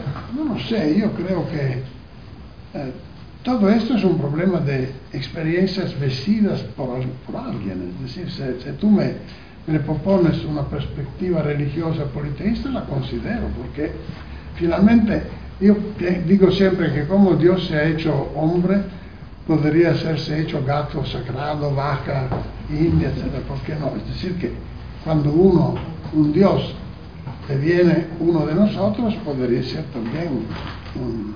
Quindi Dios, Jesús no ha desmentido definitivamente las mitologías, sino las autorizadas. eh, eh, pero finalmente, en este momento, un politeísmo no me, no me apetece, no me... bah, ¿Tú qué piensas? No, poco más dioses. creo que sí, pero Ah, ya uno no, ya hablaremos en otro Es muy importante, en Nietzsche y en Heidegger es muy importante lo sagrado. Que no es solamente lo divino, sino todo esto indisponible y donde hay además una- un misterio radical que no puede nunca ser ni poseído ni convertido en objeto. ¿no? Pero hoy estamos hablando con sí, Gianni Battimo. pues una pregunta por aquí. el, Sí, el- sí. lo indisponible es el otro, básicamente. También, claro, también, pero el, otro, lo otro de lo naturaleza, humano quizá, también, ¿no? sí. Claro. El, mm, profesor. Finalmente un, un teólogo experto. Nos diga, por favor. Bueno, quería hacer una intervención en- con un cierto debate y luego una pregunta. comparto totalmente la propuesta de un cristianismo como el que propone el profesor Bátimo en este segundo Bátimo, segundo profesora Teresa, no sé yo si es un segundo o es una profundización del primero, eh, un cristianismo jesuánico, un cristianismo emancipatorio, un cristianismo sin dogmas, totalmente de acuerdo con el cristianismo después de la cristiandad, que es precisamente el título de uno de sus libros del año 2003-2004. Entonces, la objeción que yo tengo es eh, que hay dos interlocutores a los que eh, Gianni Bátimo recurre para ese cristianismo postdogmático, para ese cristianismo liberador, que son Federico Nietzsche y Heidegger, que son dos figuras en el centro de su pensamiento. Entonces yo creo que esas dos figuras no corresponden y no te llevan de, no sé si ni siquiera indirectamente a ese cristianismo. ¿Por qué?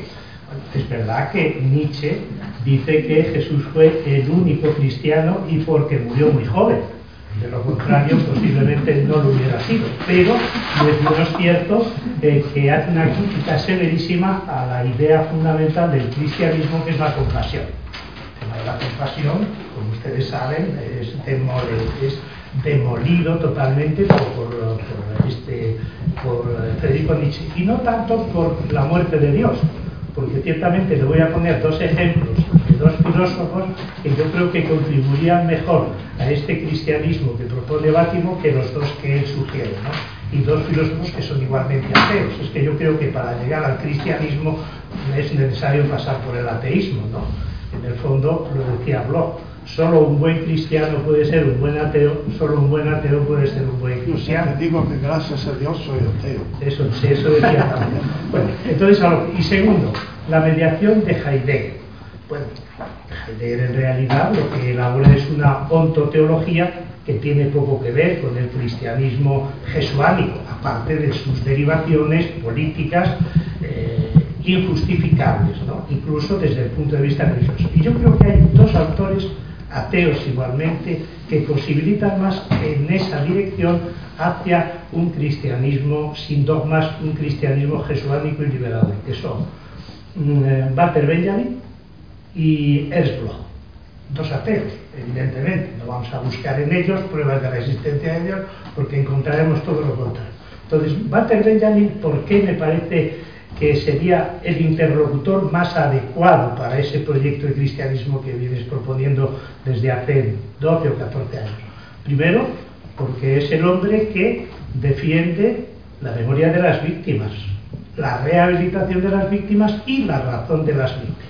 Segundo, porque es uno de los críticos más demoledores de la idea de progreso. Y la idea de progreso es como sabe, totalmente contraria a todo un proyecto liberador eh, para toda la humanidad. Es el progreso de unos pocos a costa del regreso de los muchos. Y el caso de Bloch, pues incluso me parece que Bloch sería más eficaz y más adecuado para el comunismo hermenéutico. ¿Por qué? Porque primero Bloch es un crítico muy severo del socialismo científico. Incluso habría que decir que da el, hace el viaje al revés Engels decía del socialismo utópico al socialismo científico. Bloch dice no, del socialismo científico al socialismo utópico. Por otra parte, él va a poner de manifiesto esa categoría de utopía y distinguiendo entre utopía abstracta y utopía concreta. Y dentro del comunismo, y dentro del comunismo va a destacar las dos famosas corrientes, la corriente fría y la corriente cálida. La corriente fría, el análisis de la eh, situación objetiva, la corriente cálida, la apelación a la subjetividad eh, revolucionaria. Entonces yo creo, yo creo, y ahí sí que quiero, no que entremos en debate, sino sencillamente que, que intercambiemos nuestros propios mediadores para ese cristianismo, yo creo que sería más adecuado contar con estos filósofos para ese proyecto de cristianismo después de la cristiandad que los otros autores. Muchas gracias. Muchas gracias. No, esto, decimos que Bloch ha sido también uno de los autores que yo estudié mucho entre, ah, entre los 70 y los 80. Y quindi un poco de, de, esto lo comprendo bastante, pero no lo utilizo porque prefiero Heidegger y Nietzsche. Claro, claro. Eh, porque fondamentalmente Heidegger me parece más eh, eh, riguroso como crítico del pensamiento objetivista. Como crítico del... Heidegger me parece reunir eh, en sí mismo muchísimas de las razones por las cuales Bloch y Benjamin estaban moviéndose en el, mismo periodo, en el, tiempo de las vanguardias artísticas del, comienzo del siglo.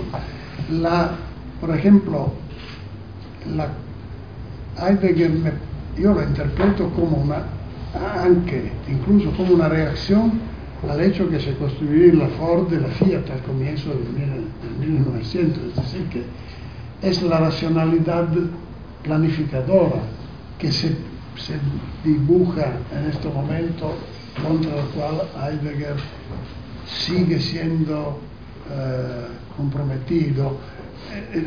la misma cuestión de qué significa ser eh, se pone frente a la, objetivación científico-racional.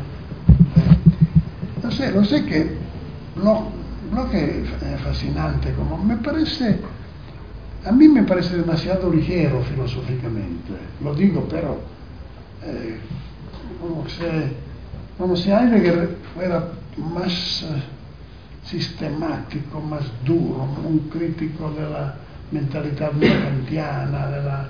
puede ser simplemente que mis maestros me han...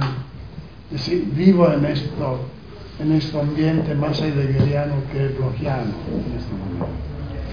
Eh, pero es, verdad que la fortuna de Bloch se, ha un poco mm, diluida en los últimos años. no lo digo es una impresión mía, obviamente, pero leo menos, siento menos blogianos.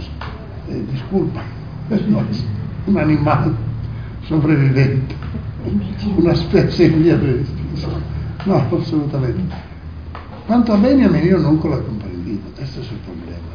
Es decir, que utilizo ideas de Benjamin y me gustan muchísimo como la cuestión de los débiles, de la, voz de los débiles en la historia, la filosofía de la historia básicamente. Pero, por ejemplo, yo nunca he comprendido una riga de la crítica de arte romántica, del, libro que parece importantísimo en Benjamin.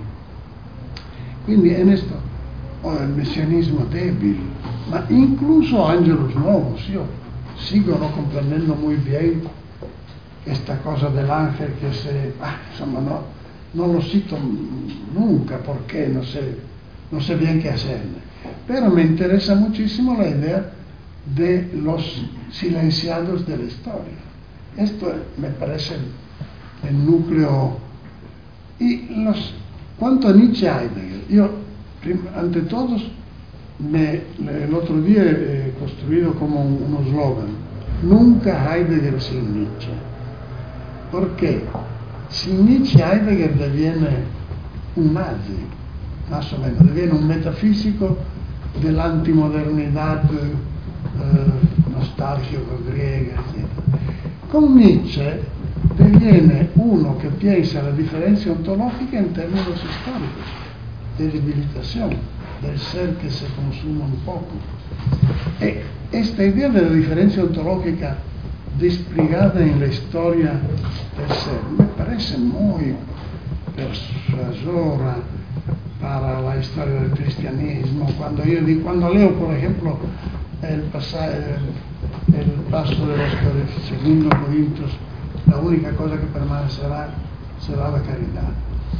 Yo lo construyo un poco, sí, joaquimíticamente, es decir, eh, la historia del cristianismo ha sido al comienzo un anuncio, no, neanche esto, fe, fe, esperanza y caridad son tres virtudes. Una ahora no es, no es más tan fundamental, sobre todo porque los dogmas a, nadie interesan. Cuando un misionero llega en Amazonia, ponemos, ¿qué hace? Empieza a predicar que Dios se une entre las personas, construye un hospital. o una, una fábrica, una escuela. Quindi la fe, la, la esperanza, la esperanza sí se puede imaginarla más por el no, no por más allá, para ahora, viene como un programa político la esperanza. La única, la única virtud que se puede todavía cultivar es la caridad. Es decir, que hay como una debilitación progresiva del cristianismo mismo, porque nadie ahora predica más el problema del infierno y de la sobrevivencia del alma. Donde hay uh, planto, ¿cómo se dice planto? Uh, lágrimas, inspiradas de dentes. ¿Quién cree verdaderamente en esto? Ni siquiera los, los curas predican que tú vas al infierno, sí. Al infierno creen solamente los exorcistas. La Iglesia Católica ha instaurado una escuela para exorcistas, eh, para gente que chaza los demonios. Lo digo porque efectivamente hay muchas supersticiones todavía, etc. Pero la caridad permanece y a mí me parece que, por ejemplo, efectivamente hay en Benjamin o en Bloch una apología de la caridad comparable con la diferencia ontológica de Heidegger. No lo sé, lo digo con... Es, obviamente es muy hay mucho casual en el hecho que yo prefiero a Heidegger y Nietzsche porque me encontré a leerlos, preferiblemente a otros. Claro, yo creo que en mi caso puede ser también casual que prefiera a Benjamin y a Bloch, es posible por mis estudios, pero en cualquier caso, lo de Bloch, eh, asistimos, al menos en España, entre comillas, a una resurrección de Bloch. Fíjese que en este momento se han editado los tres volúmenes de El Principio Esperanza y algunos de ellos ya en segunda y tercera edición. Un, segundo, por favor. Eh, segundo, el libro, escrito el año 1920, Thomas Münzer, teólogo de la Revolución, ha sido editado de nuevo porque se ha cumplido su propuesta con todos los movimientos de cristianismo revolucionario. ¿no? Y, luego, y, luego, por lo que se refiere a la crítica del historicismo y a la crítica del racionalismo y del cientificismo, yo creo que Bloch es un clarísimo ejemplo. La crítica del cientificismo, pues en aquella famosa frase cuando dice, si la teoría no coincide con los hechos, peor para los hechos. Efectivamente, en, en el tema de, del historicismo, pues toda la recuperación de las tradiciones utópicas que estaban perdidas y olvidadas a, lo, largo de, a lo largo de la historia. Y sobre que no entiende muy bien cuando lee a Walter Benjamin, a mí me pasa casi lo mismo con Martin Heidegger cuando leo Tiempo. Me cuesta bastante. ¿Alguna otra palabra, por favor? Si alguien que no haya hablado todavía quiere hablar. Hablado todavía. Que yo me estoy recibiendo toda la tarde y no estoy hablando nada. Entonces, ¿alguien quiere, ¿alguien quiere hablar? ¿Alguien más? Adelante. Sí.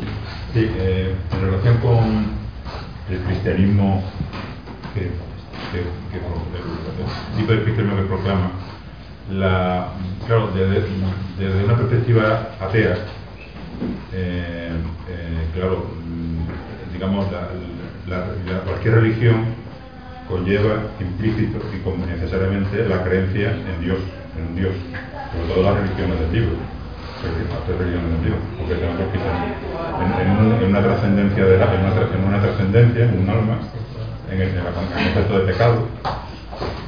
Si, por lo tanto, desde, desde, una perspectiva atea, si ya no se podría hablar de una religión. digamos, en todo caso sería un, un psicologismo, una forma de estar en el mundo, una especie de una especie de, placebo o terapia para sobrellevar la existencia con más o menos comodidad. Eso me gustaría que lo comentara. Y la otra cosa que quería decir es que lo que ha hablado de darle la palabra a los débiles, eh, que me parece efectivamente que por ahí va la tendencia hoy día, mm, realmente es una cuestión más que de, crítica al sistema económico, es más bien, lo veo yo como una crítica a las instituciones políticas, a, la, a gobernanza, sistema de gobernanza.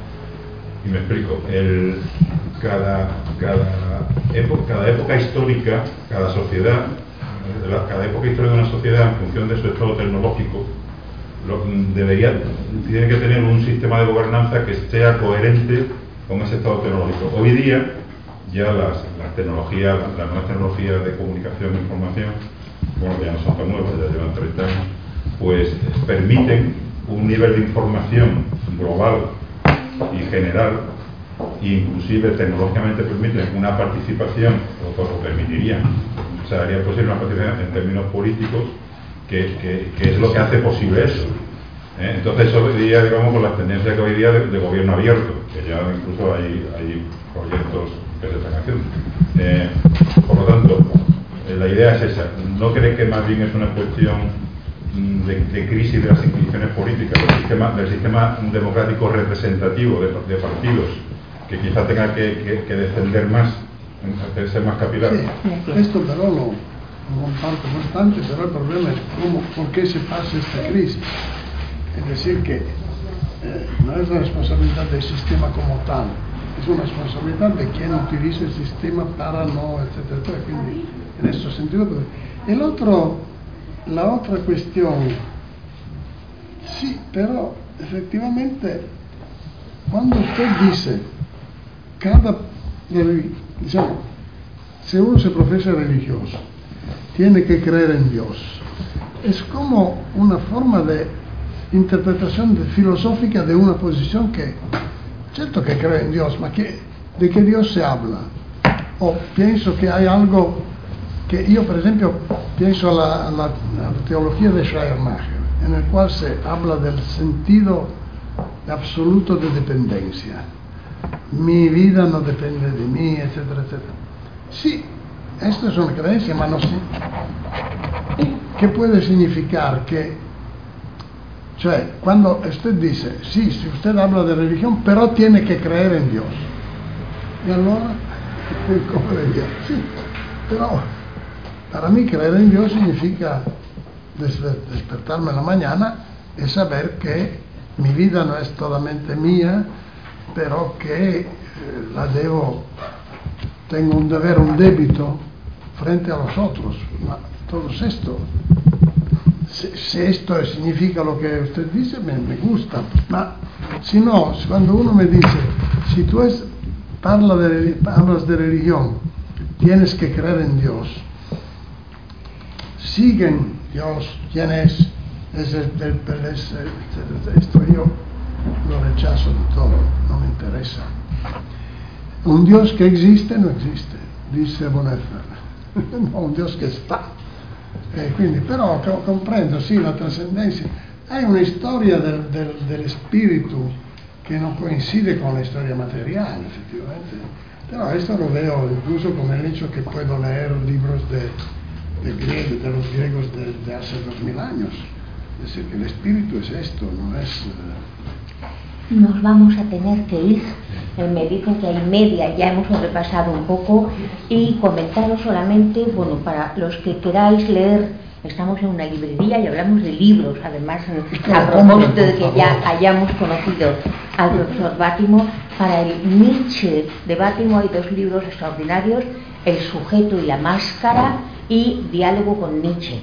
Para el Heidegger de Bátimo, Heidegger atraviesa toda la obra de Bátimo Nietzsche también, pero, es verdad que Heidegger eh, por completo interesa mucho que leáis ontología y poesía. Ontología y poesía que es una larga paráfrasis a la estética heideggeriana, al origen de la obra de arte, donde aparece una tesis tan importante como el arte es el acontecer de la verdad. Esto elimina el arte de los críticos del mercado, de, es un modo de acontecer de la verdad, un acontecer y no un objeto sujeto. Y mm, recomendaros que leáis a Bátimo. Yo no conozco, si no yo no sería batimiana, no conozco ninguna entrada más honesta, más potente, más capaz de comunicación de, este, el más comunicativo, porque creía más en, la caritas y en la simpatía, ¿verdad?, de los discípulos de, Nietzsche, sobre todo el segundo Nietzsche, del, eterno retorno de lo, el en el eterno retorno de lo igual, en el sentido igualitario, democrático, ¿verdad?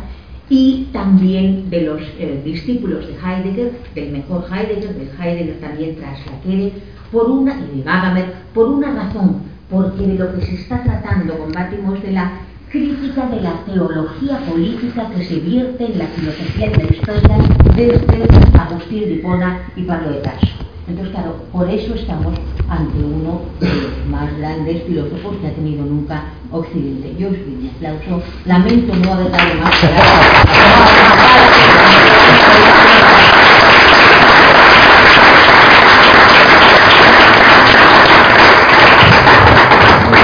Vamos a tomarnos algo en, la, en, la, en el bar de al lado, de manera que los que queráis seguir hablando, discutiendo, abrazando, al